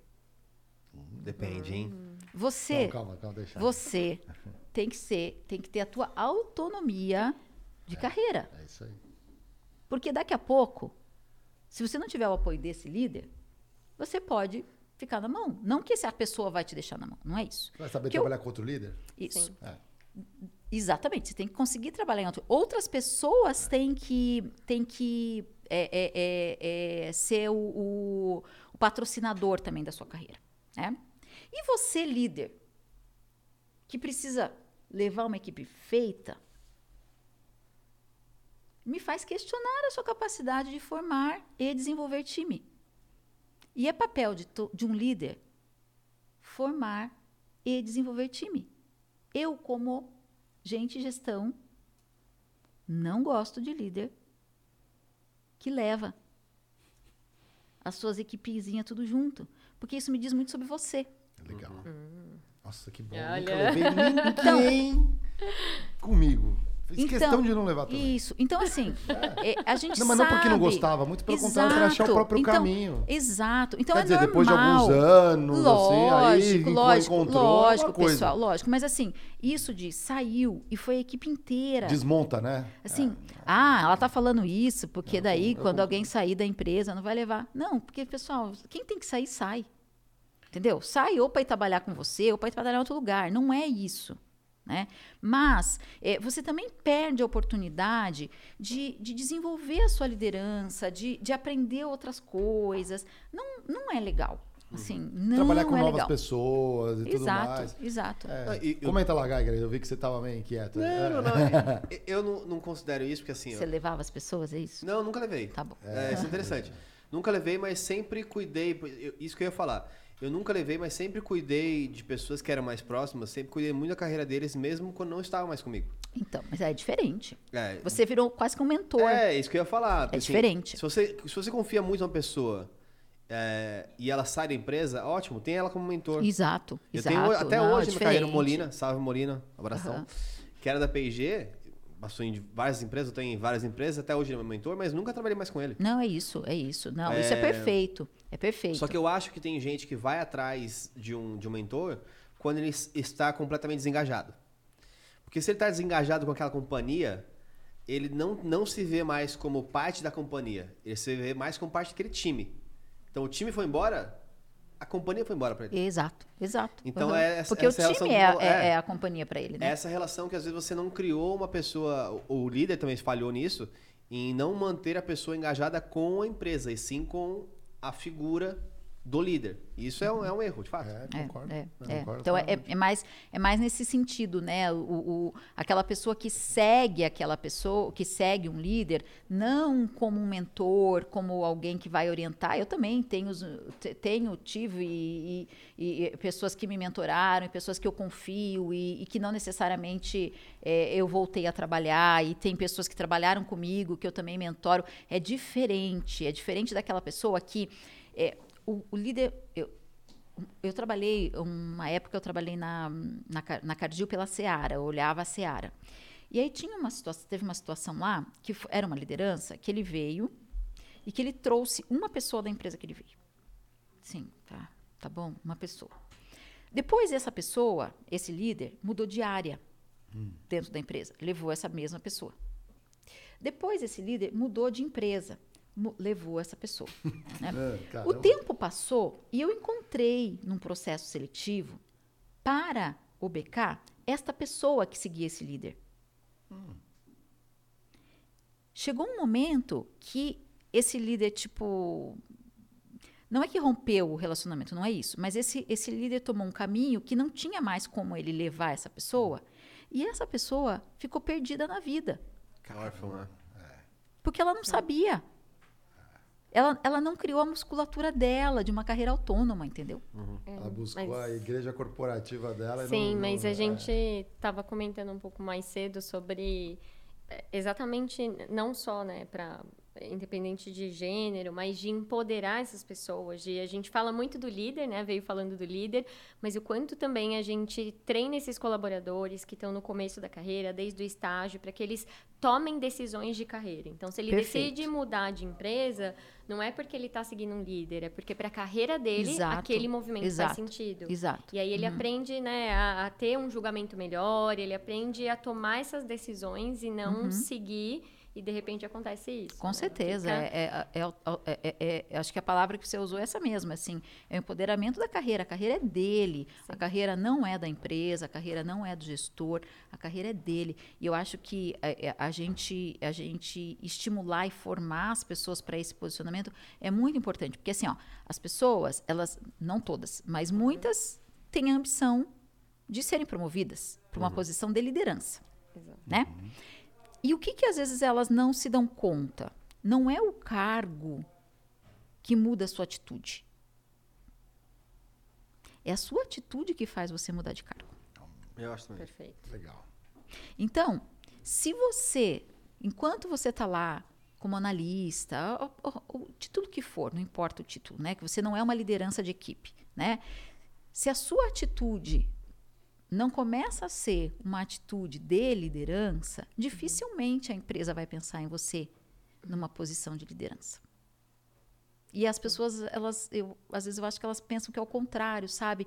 Ah, se eu tiver a cadeira. Não, não é isso. Assim, você, você recebe a cadeira, né? Se você está tendo uma atitude diferenciada. Por, por isso que eu É acho o ser que... e estar, né? Então, Ser Exato. E é por isso, especificamente, que eu tudo tem casos e casos. Mas que nesse caso, eventualmente, eu acho que algumas pessoas vão se dar melhor na carreira se seguirem algum líder. Pelo, pelo perfil que elas têm mesmo, por exemplo. É, eu sempre, sempre fui uma pessoa que pautei uma, as minhas equipes com em fazer coisas que fossem grandes acertos.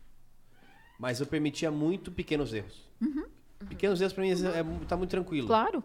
É, e a Cami tá aqui não deixar é, mentir, né? Porque já trabalhou comigo. É, mas eu vi eu- que eu, quando pegava alguns times, que pareciam que eram aqueles cachorros surrados, que eles estavam com tanto Como medo de assim, errar, cara? Ah, tá, entendi. tanto medo de errar, que eu falo assim, gente, mas quem é o seu? Esse cachorro Não, mas esse, esse número é 15.3. Eu falo, tá bom, 15. Não, não, é 15.3. Não, não, Tá bom, 15. Não, mas como assim? Sim. Eu sempre tive que acertar a Na vírgula, vírgula. do. Eu falei assim, não, mas Pintar a Você célula daquela acertou. cor. Quanto tempo você, você demorou pra saber dos Do 15, até os 15 pro 15.3? 15.3. É. Ah, foi uma hora pra saber que era mais ou menos 15, mais uma hora e meia pra saber que era 15.3. Sim. Falei assim, meu amigo, pra quê? Lógico. Aí no final, sabe o que aconteceu? Aí veio uma liderança e falou assim, ah, não, esse número tá muito bagunçado, põe 15 aí. Aí eu falei pro cara, tá vendo? Você perdeu mais duas horas, ah, porque antes fazer... Falei, tá bom, mas você tem que entender, a, também guiar a sua organização Não, é que... pra ser prático, é. Só não Claro, critica. Cara, claro. você tinha que ter trazido isso no, no, no- no- no episódio que a gente falou sobre os jabutis nas árvores É, ali. acontece, agora, é. Vamos dar uma olhada no emblema do Vamos, dia, temos emblema. onde a gente homenageia também os nossos convidados. Também a palavra-chave hoje para resgatar o emblema é. Gestão de pessoas, tudo junto ali. É, você já sabe, para resgatar, entra ali NV99, a plataforma onde todos os programas aqui do, do, do Flow está. Caramba! Nossa, que bonita. Que legal, hein? Ficou legal. Nossa hein, ó. senhora, quem dera. PH? PH que fez? PH aqui, ó, ficou legal. Ele É com- tu, já é tem um sanduíche. Cadê é o um- PH? É o Whopper, é o Whopper. Não, ó. ele é editor. Ele, ele- É editor. Ele é um ilustrador. A gente tem um Ilustrador. ilustrador Edito- na casa. PH, obrigada. obrigada, PH. Como é que faz pra resgatar Marão? Entra na NV99, nv99.com, você vai lá, clica ali, Ponto ó, re- ponto BR, clica lá, resgatar emblema e digita a palavra-chave. Grátis, hein? 24 horas grátis pra você resgatar. Isso, depois de 24 horas, o que acontece? Aí só no mercado secundário, mano. Só no mercado secundário. Você passou essas 24 horas, vão. E pra galera aí que resgata emblemas, eu vou fazer uma pergunta. Será que rolou emblema secreto? Será que quantas pessoas resgataram esse emblema secreto? Acho que vocês não estão ligados. Tá rolando emblema secreto. Não, ninguém resgatou da última vez. Tá aí rolando. Você não sabe qual é a palavra-chave. A gente sempre dá uma dica durante a conversa. Na conversa passada, a gente deu a dica, ninguém resgatou. Será que estão resgatando nessa? Acho que o pessoal não está assistindo, prestando atenção. Vão É mentira, perder. gente, mentira. Não vou deixar ele mentir aqui na frente de vocês. Mentira, né? Não, não é. Não é. Ué, a Eu Bia não tá que é dizer. mentira, nossa produtora sabe muito mais que você. Bom, então tá bom. Então, Bia, ó, eu, Fica na eu dúvida quero, aí, eu quero esse, esse, esse emblema, hein, pelo amor de Deus, gente. Gente, me eu não sei, eu não posso falar nada, porque que a gente eu, tô- eu agora tô de convidada, eu não Você sei gostou, se tem gostou do nosso emblema? Gostou do nosso emblema? Gostei. Ficou legal, hein? É Gostei. mentira, viu, gente? Isso aí é, ele sabe que tem os cracudos do emblema? É. O que, que é isso aí? A gente faz, é, a gente faz os emblemas, que, é uma forma de homenagear quem vem aqui e tal. Tem os ilustradores que a Certo. gente também a- a- gosta de apoiar. E aí tem gente que segue o Estúdios Flow como um todo e que quer esses emblemas colecionar. Igual Ah, figurinha. tipo De todos os figurinha. programas, É. Uau! De todos os programas. Salve Panini. Enfim. É. É, e aí, eles vêm às vezes no programa, tipo, que nem, nem acompanham tanto, e falam assim, qual que é o emblema, qual que é o emblema? E, e querem colecionar todos. Entendi. Então você não consegue pegar nas 24 horas, por isso que eles ficam loucos pelo código, qual que é o código, pra É, resgatar de é o graça. código, qual que é o porque código? aí depois tem que comprar. Mas Ah, uma coisa é De certa. outra pessoa que resgatou. Esses, esses certa, são é. os. Você falou que eles são os cracudos? É, porque eles, eles, eles, eles chegam na, na live, no começo assim, qual que é o emblema? Qual que é o emblema? Qual que é o emblema? Ah. Qual que é o emblema? Ai, cracudos, queiram aí o meu emblema, pelo amor de Deus. Exatamente, Tá resgata aí, né? Resgata, Resgata aí, aí, passa pro amigo. Mas vão rolar sim, os secretos que vão formar um megazord do emblema, a gente vai soltar daqui a pouco, a gente lança as regras aí. Não, não, não, vamos, não, vamos também lembrar, galera, quer mandar pergunta aqui é, é, pra Márcia, você entra lá na NV99, lá, mandar perguntas, resgata seus Sparks, fortalece o programa. André, rapidinho ali, como é que faz pra galera ser membro do Critique? Aliás, abelhas, abelha rainha, abelha Verdade. operária e zangão mentorado. Como Verdade, faz? nós temos três opções, então você pode só ajudar a firma. Ajudando a firma é a abelha operária. Isso. Certo? Vai disseminar o pólen por aí, vai falar para as pessoas o que está acontecendo aqui, vai contar do, do, do nosso negócio. Vai estar num grupo, Isso, exclusivo. certo? Exclusivo, que a gente vai trocar as ideias sobre as notícias que vão pro Critique News. Enfim, é uma pequena comunidade ali que a gente está formando. Isso. Você pode ir pro nível 2. Qual que é o nível 2, Ma- Manuel? mas para ser uma abelha operária, é só 10 se reais. inscrever? Ah, 10 reais. 10 reais por Tá. mês. 100 Sparks. 100 É Sparks. isso aí, 10 reais. É, Tá. é a mesma aí. coisa. E aí você vai até o Zangão Mentorado. Isso. Zangão é, Mentorado. é, aí já são 100 reais por mês. Tá. É. Mas além de fazer parte dos grupos, você vai ter também mentorias privadas com, com a gente. Então a gente faz um grupo ali de 10 pessoas, por exemplo, e dá aula sobre. Eu já fiz algumas mentorias sobre é, o Make It Simple Guide Me Delight Me. Que é como você pode é, aumentar a sua eficiência e a sua, a sua entrega com modelos operacionais, com modelagem. Então, é simples, algo mais, ba algo mais incrementado. Eu e falei algo de é performance, imagem, exposição. Aham. Não é, não é? É o Ah, próximo? legal. Já anunciou qual que é o É o próximo que vai ser Diegão. do- Faz a mentoria de algum tema prático. Diego vai falar de- Que o pessoal precise. Mas tinha É lá uma, um- é uma, a gente junta essa turma, a gente fo- mostra um pouco sobre a ótica da nossa experiência, Sim. vivência, nas coisas que deram certo para alavancar a carreira, a gente sempre faz uma troca. E é participativo, a galera participa bastante. Ah, legal. E o que eu mais gosto é que forma uma coisa que a gente entende que é a essência do Critique. O Critique não é só de trazer os convidados e falar, mas nesses espaços ali com os zangões, zangoas também, que tipo, tem um neologismo ali, né? A galera se ajuda. Então a gente forma um movimento. É a também. modelagem, a modelagem Sim. positiva. Um tro- essa troca de experiências. E, aliás, tem aqui uma abelhinha nossa sendo sondada aqui, eu critiquei fazendo a ponte ali, ó. Só, só vou dizer uma coisa, tomara que dê certo ali, empresa bacana tentando roubar a abelhinha ali de uma empresa para outra ali, porque viu ali, teve contato num dos encontros que a gente promoveu. Ah, Cadê o Harry? entendi. Então é isso, né? Não, mas, Ah, mas, o Harry, mas por é, exemplo, ó, veio das, das abelhinhas, acredita? É um funcionário aqui Ele dos estúdios. era mentorado é. com a gente, já E acompanhava aí- o Estúdios Flow como, um- como um todo há bastante tempo. E hoje está com a gente fazendo o quê? Gestão, ajudando a gente a, modelar os processos legal. para as equipes e tal. Então Dentro é muito interessante. Mas, mas aí é a abelha operária, depois o quê? Depois Abelha o quê? Abelha rainha. rainha e o zangão mentorado. Entendi. É e, a, nome, e a abelha rainha faz o quê? É, também ia perguntar, pulou a abelha rainha? Que legal, eu falo aqui, a Abelha Rainha, ela tem um outro grupo ali específico onde a gente joga várias informações de notícias. O Diegão, ele é craque, ele lê muito assim. Eu também mando algumas coisas, a galera interage. E ali o pessoal tem alguns descontos em concursos de sorte. Famoso Ah, sorteio, então eles ganham premiações, Livros, por exemplo. livros, às vezes tem convidado que vem traz um livro que escreveu, a gente Não ganhei o sorteia. seu livro ainda. Aí, ó, tá vendo? Ó, a gente pode a gente sorteia pra galera, né? Tem Os livros É. vêm com dedicatória aqui. né? Eu falo- senti falta de um é- livro é aqui que, nessa é mesa. Que, é que eu, eu, eu não sabia que dava para trazer as coisas, senão eu tinha trazido. Mas pode mandar depois Mas a é, gente, é, a gente é coloca que eu sou no- só coautora, eu não sou autora. Ah, mas é. Serve? Mas sua coautora? Coautora, pode então, ser? Se, se- então, é só o Mário aqui, eu e a Cami pode sair da, da mesa, porque a gente é coautora dessa, dessa Tá conversa. bom, então tá. É, vai, é, claro que vai. Viu? É Mas então daí são é três livros. Aí, galera, ó, tá prometendo, hein? ó, vamos São sortear três. ali e tudo mais. Ó, tem gente aqui que já se se entendeu a mensagem aqui, mandou o sinal. Eu peguei aqui no chat, tá? Fica tranquilo aqui, torcendo por você também aqui. Esse, esse é um espírito bacana aqui, né? Porque a, a gente sabe que não tem uma verdade absoluta no trabalho. Cada um tem a sua experiência, sua vivência Claro. própria. E essa troca enriquece muito. Você poder trazer um pouco é, do seu conhecimento, a tua experiência, certamente vai servir para alguém. Então, galera, você quer ajudar também o programa, compartilha com um amigo, com a sua amiga ali, que você, que você entende que essa conversa vai ajudar. Isso a gente sabe que tem feito muita diferença. A gente não sabe, às vezes, em qual episódio vai surgir ali como uma eureka. Putz, o que essa pessoa falou aqui me serviu, caiu como uma luva. Realmente eu não tenho bola de cristal para poder direcionar, mas quem sabe vocês, pela proximidade ali dentro do trabalho, do ambiente de trabalho, conseguem direcionar. Claro. Vamos falar um pouco também da tua trajetória. A gente falou um pouco muito né, da empresa e tudo mais. Vamos falar um pouco da sua trajetória. Conta como que foi o começo e como você foi se identificando na área que hoje você ocupa uma posição aí de vice-presidente. Tá. Ó, para falar de trajetória profissional, eu tenho que falar de trajetória pessoal. Legal. Porque, assim, acho que as coisas acabam se conectando. Então, vamos lá. Um, é, eu sou paranaense, sou de uma cidadezinha bem pequena, homenagem aí pro norte do Paraná, Qual norte cidade? pioneiro, Santo Antônio da Platina, aí os pé vermelho, não conhece, né? Tu acha porque Santo é, Antônio- é olha, operário Moreno- lá, né?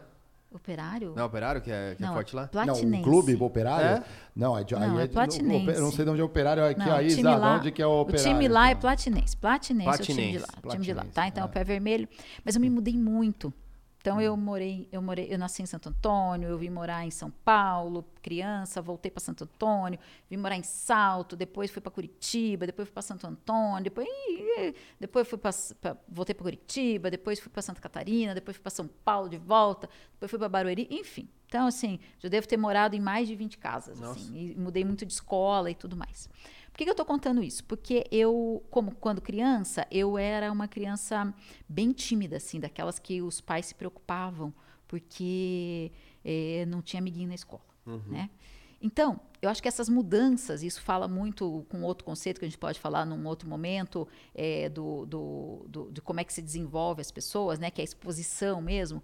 Eh, como eu era muito, muito na minha, eu tive que eu me mudava muito, eu tive que desenvolver habilidades para me vincular com as pessoas, né? Então, muito possivelmente, se eu não tivesse tido esse mundaréu de mudança, talvez eu não estivesse aqui conversando com vocês hoje. Sim. Porque eu, de fato, eu, eu era muito, muito tímida, tá? Bom, aí eu decidi que eu queria fazer psicologia, minha formação é em psicologia, mas quando a gente faz psicologia, a gente sempre pensa em a maior parte das pessoas pensa em clínica, e eu também. É, e aí eu, eu conheci a psicologia organizacional no, no estágio, no último ano eu fiz psicologia pela Universidade Federal do Paraná, e no último ano eu fiz um estágio no SESC, e quando eu terminou o estágio, eu fiquei, é, eu fui efetivada no estágio e também fiquei trabalhando com clínica, e eu percebi que em empresa eu impactava mais pessoas Legal. do que na clínica Ó, tá? Então, eu trabalhava, claro, na época era um trabalho mais técnico de desenvolvimento de time, fortalecimento de time, papapá, papapá. Mas eu já tinha trabalhado antes que eu dava aula. Eu, meu primeiro trabalho foi dando aula, eu alfabetizava criança, adulto e tudo mais. Então, é, eu tinha feito isso. E aí, é, eu comecei então a, a, a, a, a- a ver que na psicologia organizacional, o que eu tinha imaginado, o que, eu- o, o que me fez me levar para psicologia, eu encontrava muito na psicologia organizacional, porque quando você ajuda, quando eu fazia um trabalho, por exemplo, de, sei lá, fortalecimento de time numa equipe, é, o, impacto naquela equipe era muito grande, porque eles passavam a ter uma outra forma de se relacionar e tudo mais, né? Bom, eu, tipo, sou hoje a palavra chique, né, do, do self-made woman. Então, eu não, eu não venho de uma família com, com, com que me, me, me, me, deu um monte de coisa. Não, eu que tive que, que conquistar, enfim. É, e a minha vida se transformou pelo trabalho. Eu, muita coisa que eu fiz pela primeira vez na minha vida, eu fiz a trabalho. Por exemplo, primeira vez que eu fiquei num hotel. Hum. Eu fiquei a trabalho. É, assim. A primeira vez que eu andei de avião foi a trabalho. A primeira vez que eu saí do país foi a trabalho. Primeira vez que eu participei de um podcast gravado ao vivo do Critique foi a trabalho. Então, veja, muitas coisas que eu fiz pela primeira vez foi a trabalho. E eu fui me transformando com essas experiências do trabalho. E aí eu fui percebendo que as empresas e o meu papel como, na época, recursos humanos, porque eu nem sabia de gestão nessa época, eu também podia fazer com que outras pessoas transformassem as suas vidas através do trabalho. Porque eu acho que o trabalho é um é uma das principais fontes de transformação da vida das pessoas. Porque se você entender trabalho como não é só aquele lugar que você vai para ganhar dinheiro, a gente também quer ganhar dinheiro. Né? Eu sempre quis, assim, eu nunca pensei, ah, eu quero ser VP. Não, isso foi consequência. Eu sempre quis a minha independência financeira. Eu sempre quis, tipo, meu, não ficar com medo de não ter dinheiro para pagar o aluguel e daqui a pouco ter que sair, né? Então era disso, né? É, e aí o trabalho foi, foi transformando a minha vida. E eu fui percebendo que o meu trabalho, se eu ajudasse uma liderança ou se a empresa tivesse práticas, as pessoas iam descobrir prazer em trabalhar.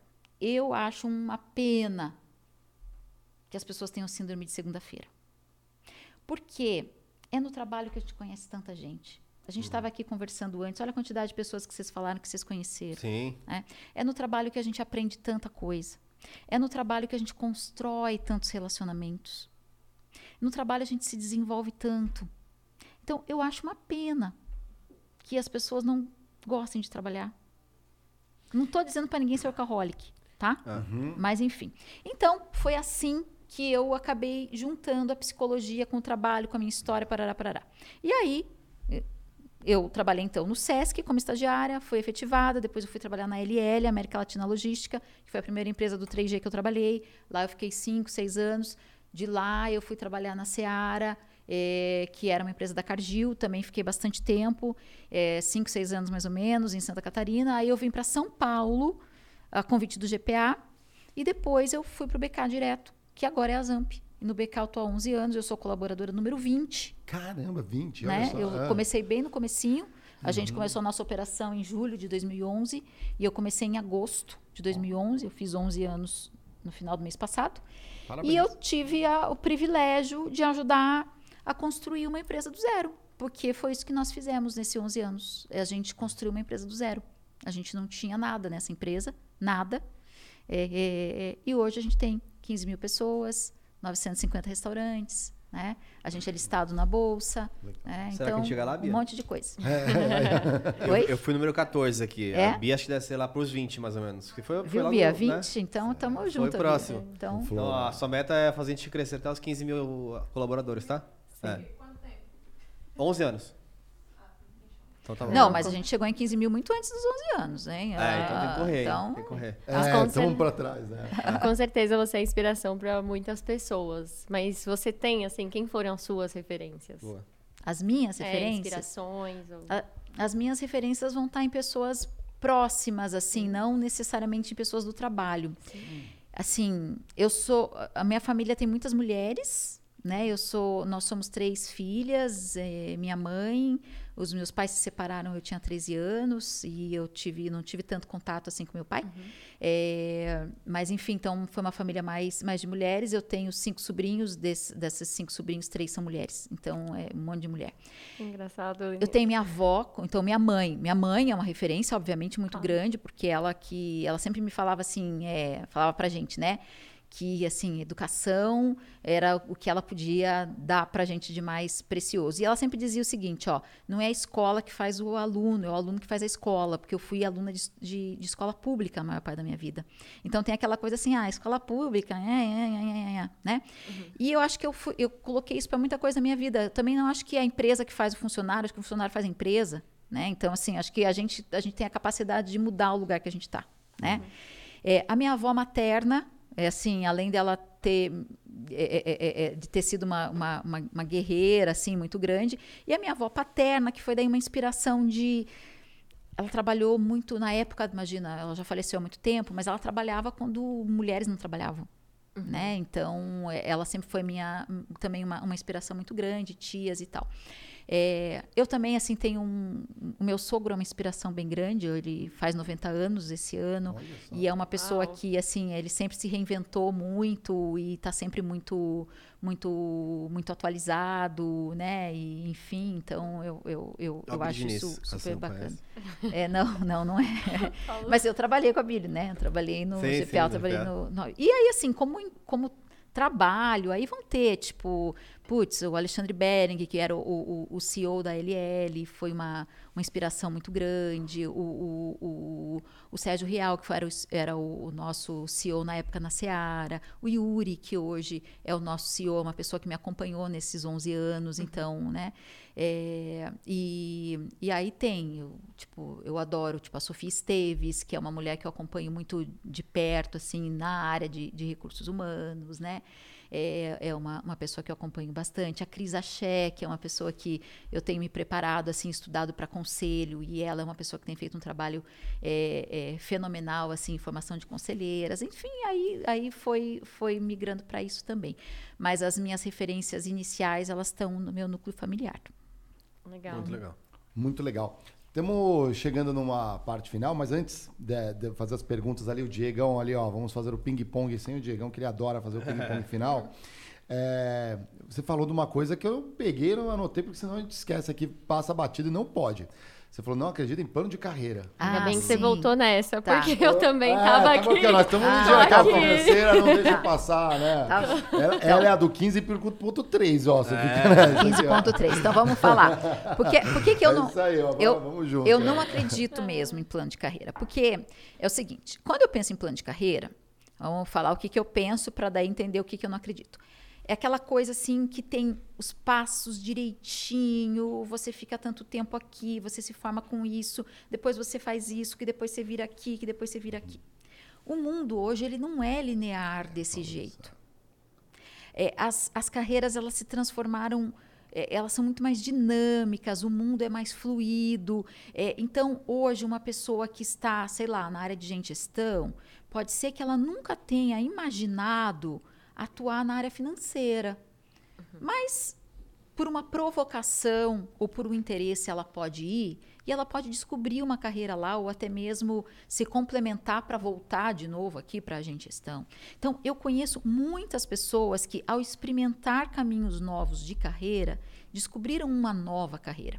Então, o que, que eu acho importante, assim, é, é, é então, o que, o, que eu, o que eu não acredito é isso, é esse, sabe, você primeiro é o analista júnior, que depois é o pleno, que depois é o sênior, que depois é o coordenador, porque eu acho que os saltos podem ser diferentes, uhum. né? E que para você ser um analista tem que ficar tanto tempo, que depois tem que fazer tanto tempo, que você tem que ter a faculdade X. Hoje em dia, assim, meu, é, a, a, carreira é muito múltipla, né? Então, como é que você pode, lá no teu começo de carreira, quando é você analista, poder querer saber que quando você tiver com daqui 15 anos de carreira, você quer estar em tal lugar, mas você nem sabe como vai estar o mundo o, mundo corporativo daqui a cinco anos, quiçá daqui 15. Então, assim, é, eu, eu acho que é muito mais fluido. O que, que eu acho que é importante? Eu acho que é importante a pessoa ter os objetivos dela de carreira. Legal. Né? Qual é o norte que ela quer? Pode ser que, para ela chegar lá, o caminho não seja uma reta, Pode ser que tenha que fazer uns zigue-zagues, pode ser que tenha uma curva mais longa, pode ser que tenha uma parada, né? Ela, agora, ela precisa saber o que ela quer primeiro. Então, quando a gente fala em plano de carreira, as pessoas acabam transferindo essa responsabilidade para a empresa. E aí, quando a gente pergunta assim, tá bom, mas o que, que você quer para sua carreira? Ah, eu quero A maior, a maior parte das pessoas não sabem responder. É, não sabe. É. Elas geralmente querem, eu quero ser promovido na minha área. Uhum. Ah, né? sim. Então, é. assim, ela- elas mesmas não sabem o que elas querem. Então, é, é nesse sentido que eu não acredito em plano de carreira. Tá? Agora, eu acredito sim que cabe à empresa deixar claro para a pessoa é, como é que ela pode se movimentar dentro da empresa, que as oportunidades são primeiro lá dentro, né? Tipo, a empresa vai dar essa oportunidade, que é, é, aconteçam conversas sobre carreira, porque a, a carreira também precisa ser conversada com o gestor, com outras pessoas, é, que às vezes a carreira vai ser até fora daquela empresa. Porque às vezes a pessoa quer muito um determinado objetivo de carreira que aquela empresa não tem como oferecer. Isso né? pode acontecer? Você acha que Opa! existem. Assim, chegou no limite da carreira Sim. naquela empresa? Sim. Interessante. é. Sim. E aí a Sim. alternativa é buscar. Exato. Uhum. E, e assim, e, eu acho que quando os dois lados são maduros, Uhum. isso acontece de uma forma madura, inclusive, um Claro. combinado maduro. Bacana. né? Então, é, é, eu tenho, tenho certeza que, que, que sim. Então, é nesse sentido que eu não acredito. Eu não acredito nesse, nesse frame, Uhum. tá? Que tem esse passinho, que depois é esse passinho, que é esse passinho, porque... É não Assim, linear, ó, né? Isso, eu, vou- eu vou dar, eu vou dar um exemplo. O, o, o nosso atual CFO, o Gabriel, ele é, começou conosco. Eu já não me lembro quanto tempo o Gabriel está com a gente, sete anos, oito anos, uma coisa assim, oito anos, algo assim. Ele começou com a gente como um coordenador de trade marketing. Olha só. Caramba. Ele foi coordenador de trade marketing. Depois ele veio para a equipe corporativa de marketing. Ele foi, ele era a pessoa de pricing. é, depois ele assumiu a gerência de pricing. E aí chegou um momento que a gente tinha duas oportunidades. A gente tinha uma oportunidade para uma posição de diretoria de vendas, que era mais óbvio, Sim. Pra aham, ele? Exato. e a gente tinha uma oportunidade de diretoria financeira e RI, que ele nunca tinha atuado. RI, hein? Ah. E aí a gente entendia que ele tinha, porque a gente faz muito isso, a gente faz xadrez de gente, a gente chama isso de xadrez de gente. Legal. É como é que eu penso as pessoas em outras posições, mas que possam fazer sentido pro perfil dela, porque eu também não vou colocar lá a pessoa numa coisa que não tem nada a ver com ela, né? E a gente conversou com ele. Olha, tem isso, tem isso. E ele escolheu ir para finanças e RI. Acabou que foi, aprendeu, parará, parará, parará, Muito bem, aparentemente. Aprendeu. Sim. e, é, não foi muito tempo, hein? Foi mais ou menos um ano nessa posição. Acabou que o antigo CFO pediu desligamento. Uhum. Ele ficou como interino na posição E e foi- foi, promovido. e Então, foi- assim, é. é, s- quando ele estava lá, sei lá, no, no- na, na- na- na- na posição em, em como, como coordenador de trade, ele sempre teve o- o- a ambição de crescimento, a gente sempre soube disso. Mas talvez ele não se pensar, ele não se enxergasse como CFO da empresa, ele se, se enxergasse em outra posição. Então, se tivesse um planinho de carreira do tradicional, não- ele não, não seria o nosso CFO hoje, possivelmente. Ele estaria sendo preparado ali na área de marketing. Isso é legal, porque no fundo não é que você ah, não acredita no plano de carreira, mas nesse é, esse plano de carreira linear. Né? É, é, é bom deixar claro que senão o pessoal acha que a carreira é a deriva, né? Então, Não. é, você tá, "Ah, vamos lá, Não, vamos embora. a carreira não é a deriva. Então, você precisa fazer movimentos que te ajudem a se aproximar do seu objetivo. Mas quem vai dizer qual é o objetivo é você, Legal. não é a E é uma jornada de descobertas também, porque às vezes Isso. existem situações que você só vai experimentar porque elas vão passar na Exato. frente ali. né? Você não tem como saber. Eu brinco que eu sou o melhor saxofonista do mundo. Nunca botei a boca num saxofone, não sei como que é.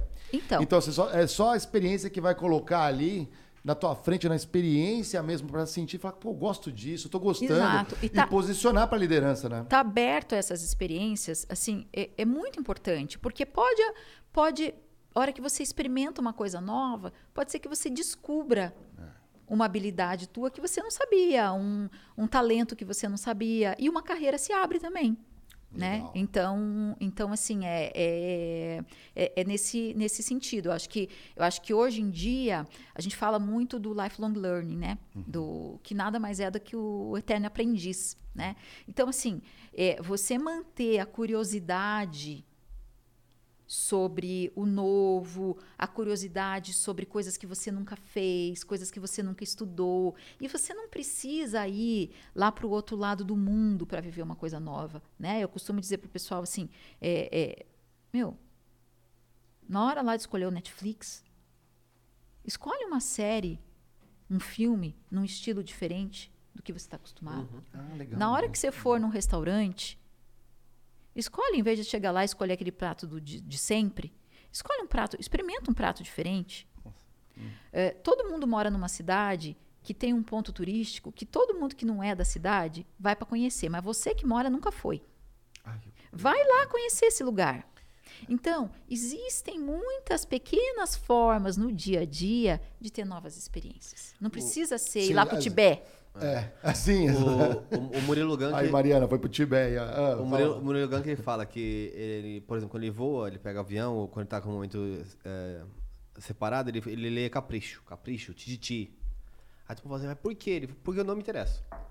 Então, como eu não me interesso, ler vai me fazer estar tá mais aberto a coisas diferentes. Uhum. Se eu vou, tipo, ler, por exemplo, só o livro de um revista de mecânica, uhum. e eu sou mecânico, legal. Sim. Você vai aprender, mas dentro daquele mundinho. Isso. Às vezes você vai pegar, por exemplo, vou ler programação. Por quê? Porque eu não me interesso por programação. Aí você leu, você vê um cara que fez um negócio de programação que pode te juntar mecânica e você descobrir o um negócio. A criatividade vem muito da combinatividade, combinatividade também. É então, se você só vê os mesmos inputs, você não vai ter novos outputs. Totalmente. Então, acho que basicamente Aproveitem essa... o momento que estamos vivendo no Exato. país para absorver de tudo, ver todos os lados, né? É. Exato, Sim, exato. É, é sair, sair da caixa um pouco, né? É, é fazer o unboxing. Nosso, nosso programa, a gente não tem, só uma curiosidade, a gente não tem, tipo, universidade corporativa. A gente tem a nossa escola fora da caixa, que é o unboxing, né? A gente chama de unboxing, que é justamente isso, assim, é, como é que a gente estimula as pessoas a praticarem essa curiosidade. Essa curiosidade de experimentar uma coisa que você nunca fez. E às vezes é, é uma coisa simples, de novo, não precisa ser uma coisa super difícil assim, né? Não precisa ir pro Tibete, não precisa saltar de paraquedas, não precisa. Se quiser fazer isso também é legal, mas tem um monte de coisa simples assim, achar um caminho diferente para ir pro trabalho, achar, enfim, tem um monte de coisa. Muito legal. É, bom, a gente tem um ritual aqui antes do nosso ping-pong. Todos os nossos convidados adicionam uma liga aqui no Critique, a nossa famosa bola de elásticos Opa! aqui. É, e aqui é como se você desse um toque né? De, e eu de soltei gestão. a liga de alguém. Ah, então não tem problema, gente. Esse eu é um vou turnover. devolver. é, esse é um turnover, né? Eu Ai, desculpa aí. Eu vou, é. ó, eu vou consertei o turnover da é, pessoa. Ó, é como se recontratou, recontratou. Tinha assumido o contrato. Reverteu o engajamento. Né? E é lógico, a Camila vai botar uma aqui também. Olha de co-host primeira vez. Né? Vai adicionar Peraí, Camila, também. aqui tá dando turnover no meu mesmo aqui. Como é que faz Se... pra parar Aí, isso? Já estamos chegando, tá ficando grande essa bola, hein, André? Não tá? Camila, agora é a sua vez. Ó. Ih, olha só. Que legal, né? Cami que volta na sexta, né, Cami? Sim. Volta sexta. Cami volta sexta. Aí, ó, que legal. Vai brilhantar também aqui. Participe mais. É, vou dar recados é para ela, que... Ela fez um turnover é, maior tá que o meu. Também, ó, turnover. turnover é maior, hein? Tá ó. fazendo turnover. É. Não, eu vou dar uma dica. Eu vou dar uma dica. Vocês estão colocando assim, ó. Se você prende um dedinho e depois você faz assim, ele vai funcionar melhor. Ah, você vai ver, ó, mas deu certo aqui, ó. O, vamos ter que desenvolver um processo é. para colocar igual para montar o Whopper. É. A gente vai ter que fazer um processo. já está chegando no nível que não, não. Olha isso aqui, gente. Já está pesado, hein? Ó, depois a gente vai fazer uma rifa aí. Quem que vai. acerta o número, o Geiger faz o Pix. Inclusive cobraram aqui, ó. O é, rapidinho aqui, a gente tem um negócio, galera, que a gente, o pessoal sempre fala assim, puxa, é muito legal o podcast, mas não dura muito tempo. Vocês não têm um conteúdo pequeno? Temos sim, temos o canal de corte, você pode ver às vezes o corte ali, entra lá no canal de cortes do Critique. E a gente está montando aqui, estamos na pré-produção, tá no forninho, tá saindo do forno, que é o bate-ponto. Né? O canal já está criado no YouTube. Se tá vocês quiserem já? Já? se inscrever, vocês vão fortalecer. Não vai ter nada por enquanto, mas já aproveita, vão ser, ser aí pílulas diárias Estamos na. Hoje eu vi aqui, gente. Eu vi umas gravações bem interessantes. Cara, tem coisa vindo aí, ó. Que é curtinho para você ir no, ouvindo indo para o trabalho, ou na sua hora de almoço, voltando para casa. Tá ali ou durante o trabalho ali, né? Na hora Aliás- da pausa do cafezinho, 10 minutinhos dá, né? 10 Mandar um salve até pra Carol Martins, né, que tava aqui hoje, gente. Eu Carol tá gravando com a gente. falei com ela dois segundos e já su- sumi, não consegui nem conversar com ela, queria conversar com ela. Salve aqui, Carol. Salve, Carol. também. A gente tá com uma galera boa aqui, daqui a pouco eu mando os salves. Vamos fazer um ping-pong final rapidinho aqui, né? É, pra Márcia, o que é mais importante em um líder? Nossa. Credibilidade. Credibilidade, que legal. É, o que você não gosta de ouvir no trabalho? Não, não, não dá para fazer. Não consigo, não dá para fazer. Sempre foi assim. Que legal. Quando você acorda e fala assim, vou pro trabalho, o que você sente? Eu, muita alegria. Eu gosto muito do que eu faço. Que legal. E em essência, para Márcia, o que é o trabalho?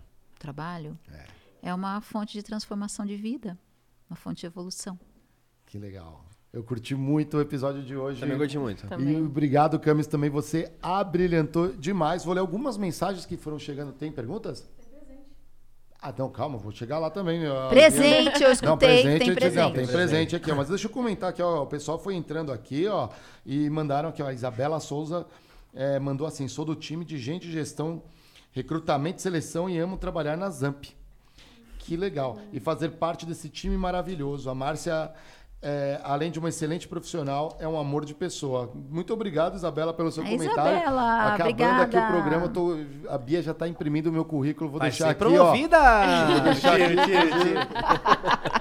Exatamente, eu, quero, eu gostei tanto do astral. Fa- que eu- ma- Mal não faz, né, Isabela? Mal não faz. Legal. A Milena falou assim: acho sensacional a explicação e colocação ali da parte de plano de carreira e tudo mais. Somos seres que mudamos, que tomamos decisões, somos seres fluidos, né? Legal, Milena, muito bom aqui, ó. A Tatiane Guimarães, salve. O Aventador veio hoje causar aqui no chat, aqui ele tá sempre causando. Quem? Causa lá no não é um cara vem aqui, causa bastante no chat. Aventador. É, é, é o nome os É nomes O da- nome é o Sim, nome da. Mas ele vai lá e causa. É, Causa, mas em fica falando todos assim, os- É, isso aí é um absurdo mesmo. Ah, entendi. Inclusive, São- mas são vocês É que desse, pagam não, ele para fazer não. isso? Não, ele, vem, ele, é, ele é audiência mesmo aqui. É, falou Vai fazer que o Pix? Por que, que ele tem que pagar o Pix pra ele? Ele Mas falou- ele ganhou alguma coisa não? Ele ganhou, ele resgatou o número 1 um lá, ele fez alguma. Pô. Pô. Só pra encher aqui. Sabe quem tava assistindo a gente? O Tarik Mohalen, cara. Olha. Está- O tá- está- é, O Tarik que era da PG?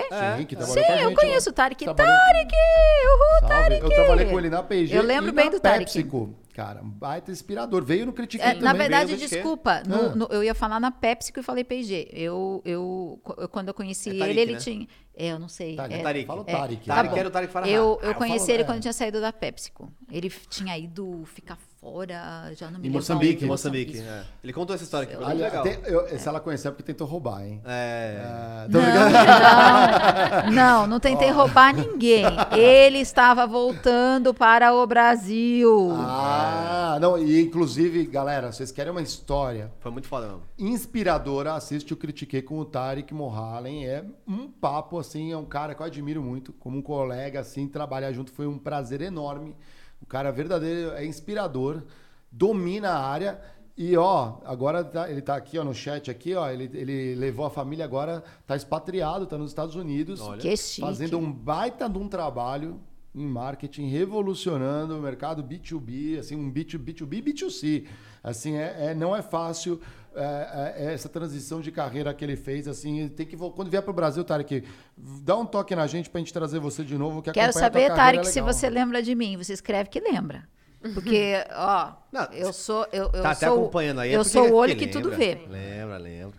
O Tarek, ó, ó, mini coraçãozinho para você e um beijo para sua Como família que é o também. mini aqui, ó, coraçãozinho? mini É o coraçãozinho. do K-pop. Do K-pop, exatamente, é o mini coraçãozinho. Eu vi agora uma galera Mas fazendo o coração assim, ó. Ficou o coração, meu?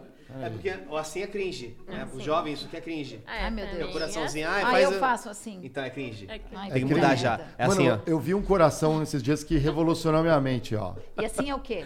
É o Mini- coraçãozinho. é o mini eu coraçãozinho. sei, mas se isso é cringe, isso é o quê? Isso é pop. Da galera nova. Mas eu vi um novo, que eu nunca tinha visto. Qual? Pop. Eu achei meio estranho. O cara fez assim, ó. Isso é um coração? Ah, é, o que, o que faz o. O que, que é isso? É o coração invertido, é. Não, Assim? cora- é assim, olha que difícil, gente. Eu não, é não, meio- difícil, difícil não é, me desculpa. Não, não, difícil assim, eu digo assim. pra- Não, mas difícil de sair automaticamente. É mais fácil todo mundo fazer assim, né? Dizer, É, assim, pô. Quem que fala, não, faz um coração na mão. Aí você mundo faz, aí não, você faz assim. Convenhamos que é uma coisa. O pessoal tá tudo, todo mundo tentando Não, aqui, ó. é que é seguinte, nos estúdios estão tentando Isso aqui, aqui galera. também parece que é um dinheirinho, né? Então, Parece. mas eu. sa- Sabe como eu conhecia essa, essa expressãozinha? Quando eu via o- os caras do K-pop fazendo assim, ó. E eu achava, nossa, o cara tá chamando os outros de mercenário, tipo, tá querendo dinheiro, porque parecia, a foto era assim, ó. Falei, nossa, o cara tá, tipo, cobrando dinheiro. Aí eu fui ver, pesquisar em real. o- Coraçãozinho. Esse povo que é, assiste muito essa cultura coreana, né, dos K-pops e tal, faz assim, ó. Tá bom, Minimalista, Tá né? Legal. aprendi. É, Ah, que pô, mais que tem aí de entrou aqui, recado? ó, Renato é, Petian, a Poliana Faria tava aqui. A Poli. galera, a Poli, a Poli aqui. A galera de sempre que tá sempre colando com a gente. A BC Fernanda, senti falta do Amarelândio hoje, mas ele daqui a pouco cola aí com a gente. A Tatiane Guimarães, Silvio Matsumoto, Nicolas entrou aqui para resgatar o seu emblema, mais um cracudo, bem-vindo. O, o- tem uma galera aqui, ah, teve um aqui que acho que é recado pra você, hein, Geiger, aqui, ó, não, não tem o nome aqui, ó, Jam, Jambodori. Mário, vou falar com você no Insta em relação ao, ao número 01. A, a mensagem que eu dou pra você é assim, ó, meu Insta eu não leio, então, assim, você não vai conseguir, provavelmente o número 1 é pra falar com você, Geiger. Então, ó, escreva no LinkedIn do Ah, Geiger. eu acho que ele quer trabalhar aqui. É, ele quer falar com o CEO do Flow, outra É. uma proposta, uma ideia Não, é, mirabolante. deve ser o emblema número um, que eu falei, quem pegasse o emblema número um ia ganhar um Pix. Ah. Então não sei. Se você, se você quer falar com o Geiger, eu vou dizer, é muito difícil até pra mim, que estou na frente dele nesse momento. Então, assim, se é um plano de negócio, é uma ideia de podcast, tudo mais. É, manda. Assim, como ó. como vamos- que faz, Geiger? Ajuda a galera. Vamos lá. É. É, isso é muito importante, gente. É, eu me respeito muito em alguns momentos que eu tenho. Então, pra não mentir aqui na frente do meu time. Às vezes eu saio no meio da tarde, tiro meu tempinho mesmo, porque eu sou assim desde muito tempo. Mas, dando que eu respeito o meu tempo, é, se você quer ter uma grande ideia ou quer conversar comigo, me ajuda. Manda já, tipo, no e-mail, por exemplo, qualquer ideia. Não manda assim, oi. Ah, tem uma ideia muito legal falar com E você. quero falar com você. Você já teve duas chances de falar comigo e perdeu a chance. E assim, porque em geral tem coisas que as pessoas não, entendem muito como que é o dia a dia. Acabando esse podcast, eu tô descendo pra uma reunião. Então, assim, às vezes é meio corrido mesmo, mas manda que eu tento olhar sempre, sempre que eu posso. Me- quando me toca a mensagem, eu vou ir atrás, às vezes é isso também. Eu acredito no início de. Você não vai deixar de atender. É, Só respeita o espaço dele aqui, ó. É. Deixa eu entregar presente. Presente Sim. é bom aqui, Presente. ó. Aqui, ó, ó. Vou te entregar a canequinha do Critique pra você e um hidromel. Já tomou um hidromel? Eu não. Um hidromel. Olha! É, uma bebida de mel, a primeira bebida desenvolvida nos homens. Essa aqui é um Philip Mead aqui, ó. É, É como é se um- fosse um vinho fermentado, Com mas mel, é, né? em vez de, de uva é mel. Ai, que chique. E obviamente que a Camila vai ganhar o dela Olha também. só. Aí, Camila. Não ia falar nada, mas já tava Eu aqui. recomendo o meu, tomar igual um meu. vinho mesmo, pode até esfriar um pouquinho, tomar um pouco mais frio, né? A bebida. Legal. Olha, Oh, de frutas vermelhas é o preferido aqui dos estúdios da galera. É bom né? mesmo. É Adorei, preferido. hein? Premiado, né? Premiado Olha. internacionalmente a Felipe Mid, né? Deixa eu colocar aqui para não tampar você. Ah, tá bom, desculpa. É, é, premiado internacionalmente.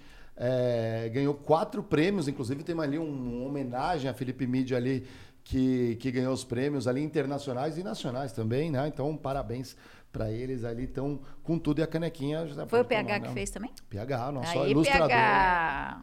Tô Muito parecido? Tá, é mais Tá ou menos. igual. Eu acho que ele melhorou eu aqui. Eu acho, eu acho que ele melhora todos nós.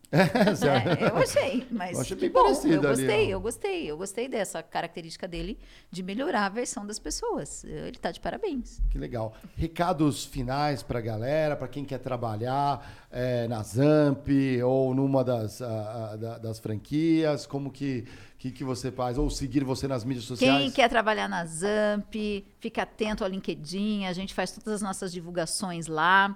A gente tem o perfil da Zamp que é recente, né? Tem também o perfil do Burger King, que aí tem muitos seguidores, o da Zamp é mais recente, mas cola na Zamp porque a gente vai começar a direcionar tudo para a Zamp. É, ah, nas redes sociais, eu estou no LinkedIn, como Márcia Baena. É, tô lá, me, me convida, a gente conversa, né? Só não, não manda, não faz assim, ó. Ele falou, eu vou falar uma outra coisa. Se você é fornecedor, Ah, vem... não faz assim, ó. Convida, a gente aceita o convite. Um minuto depois, já tem a oferta do que você quer vender. Eu vou explicar aqui. Não é legal. Então, calma. Então, mas vai lá que a gente se conecta. E no, li- no LinkedIn eu tô nisso. No Instagram, é, o eu tenho recente um perfil aberto, que é 50 tons de Márcia Baena. É, é porque eu fiz 50 anos. Ah, E eu não pude comemorar por causa do, da, da hum, pandemia, da pandemia, em ah. janeiro, porque estava na Omicron. Então eu tenho um projeto que eu tenho que comemorar 50 vezes. Eu tenho 50 comemorações ao longo de 12 meses para fazer para os meus 50 anos. é um bom desafio, hein? eu Mas é um estou na gostoso. comemoração hein? 26. Aqui é uma comemoração, de certa forma? Não, não, porque tem- tinha que saber antes, assim, não vale. Ah. Mas, mas vocês querem que seja? Ué, você me diz. Então vamos ser. Ah. Vamos lá, todo mundo Vamos. pega a sua canequinha. Boa. E aí eu vou, faz uma foto aí, porque eu vou colocar lá, vai ser a 27 comemoração. Ah, Olha então, só. Então pega mais uns canequinhas aí pra fazer a foto, mano. Pra gente fazer a foto. Peraí, eu pego aqui. Aqui, aqui não falta, né, André? Enquanto a canequinha não vem, eu vou só dar um exemplo, né? Que a Márcia. Ó, que a minha dona. Ah, sou adorado, porque você é CEO, né? Ah, mas você tá de CEO, brincadeira, né? CEO, aí. Como é que tira essa garrafa? É, a Camila tá com um toque aqui, ó. Eu sou 15.3. É, deixa eu ver. Dourado. É, a douradinha, essa daí foi. Ó, deixa, eu, deixa eu falar uma coisa a interessante. gente fez o A gente fez uma especial dourada. E aí um dia a gente foi lá no Kepler, né? Falar no Papo com o Ah, Anjo. que a gente foi Foi eu entrevistado, e o Mário. é. Aí a, a Bia falou assim pra mim: ah, pega uma, uma, uma caneca pra levar lá pra ele. Na Jovem Pan. Aí eu peguei uma caixinha assim e fui levar. Quando eu fui levar, eu levei a especial, que era nossa. Aí na hora eu entreguei pra ele assim, ó. Você entregou a dourada, eu. Ah, só tinha eu. Ele pegou justo aqui. Mas era- foi 1,60, então, Kepler. Fica aí, ó. Tá nossa... com você. Eu- eu- deixa eu comentar o que a Márcia falou aqui da galera no, desse comportamento no LinkedIn que não é exclusivo, tá? Eu- isso está acontecendo que é o seguinte: o pessoal está contratando umas empresas de prospecção com, via robozinho. Então ela vai, ela Não, adiciona. não, Não, não, não, não, não, não, mas tem, tem, tem, porque eu já vi. Eu, eu recebo, cara, eu, eu acho que porque eu tenho o meu nome em compras, procurement, eu sou um alvo Você é um fácil. alvo fácil. Então, assim, eu recebo coisas até que não tenho nem como contratar pela natureza de negócio que a gente tem. Então, assim, é, assim a primeira adiciona, nossa, é um prazer ter você na minha rede de contatos. Aí, aí você aceita logo na sequência que, que vem aquela tripa de venda. Gigante. Não é assim? Eu Não, quando assim você também. vem, tem eu até acho que é outros casos. Tá pegando aqui, eu não vou falar da, da, da nome, que Ah, não, não, eu é, não tô generalizando, mas é que Mas está aqui, ó, acontecendo muito. preciso então, assim, não muito- Fora isso. os e-mails. Preciso muito da sua atenção rapidamente para um assunto muito importante. Uau, já conseguiu a atenção. Qual é a fonte de água que oferece nos Estúdios Flow para seus colaboradores? É isso. Torneiral. Não, é a, a fresco. Então aí respondi a pergunta. Todo mundo é meio doido, então eles acham que é pode ser, pode ser, enfim. Ah, é, então vamos É. Pode ser, entender. pode ser, Todo pode mundo meio ser, pode doido. ser. Ô, Bia, que isso, hein? Ó, isso aí vai na avaliação de desempenho. Pô, galera, nessa semana a gente continua um papo. Eu, vocês vão, é, para alegria de muitos, me ver longe por um tempinho. Eu estou entrando num famoso férias. Vou Férias? energizar. Olha só. Vou Oba. estar fora. Quem sabe eu mando aqui uns vídeos do Quando que que eu você sai encontrar. de férias? Ah, hoje. Hoje? Não, eu, eu critiquei hoje, Hoje, dos hoje. Ah, tá. estúdios, dos estúdios na sexta-feira. É, Quantos dias? Eu vou ficar duas semanas fora. Parabéns. Tá bom, consegui, né?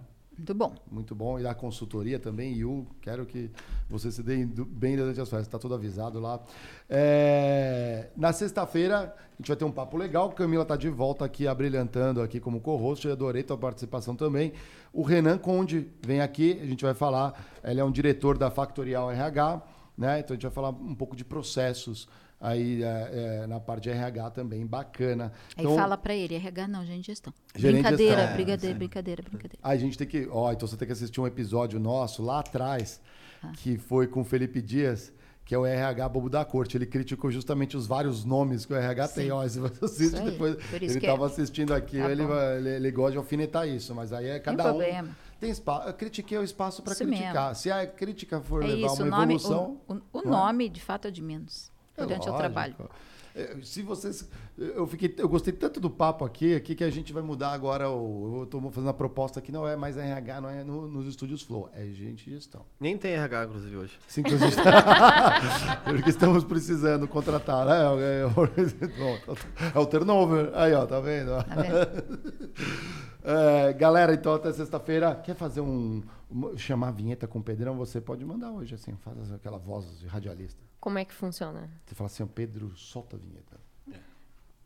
Pedro, solta a vinheta.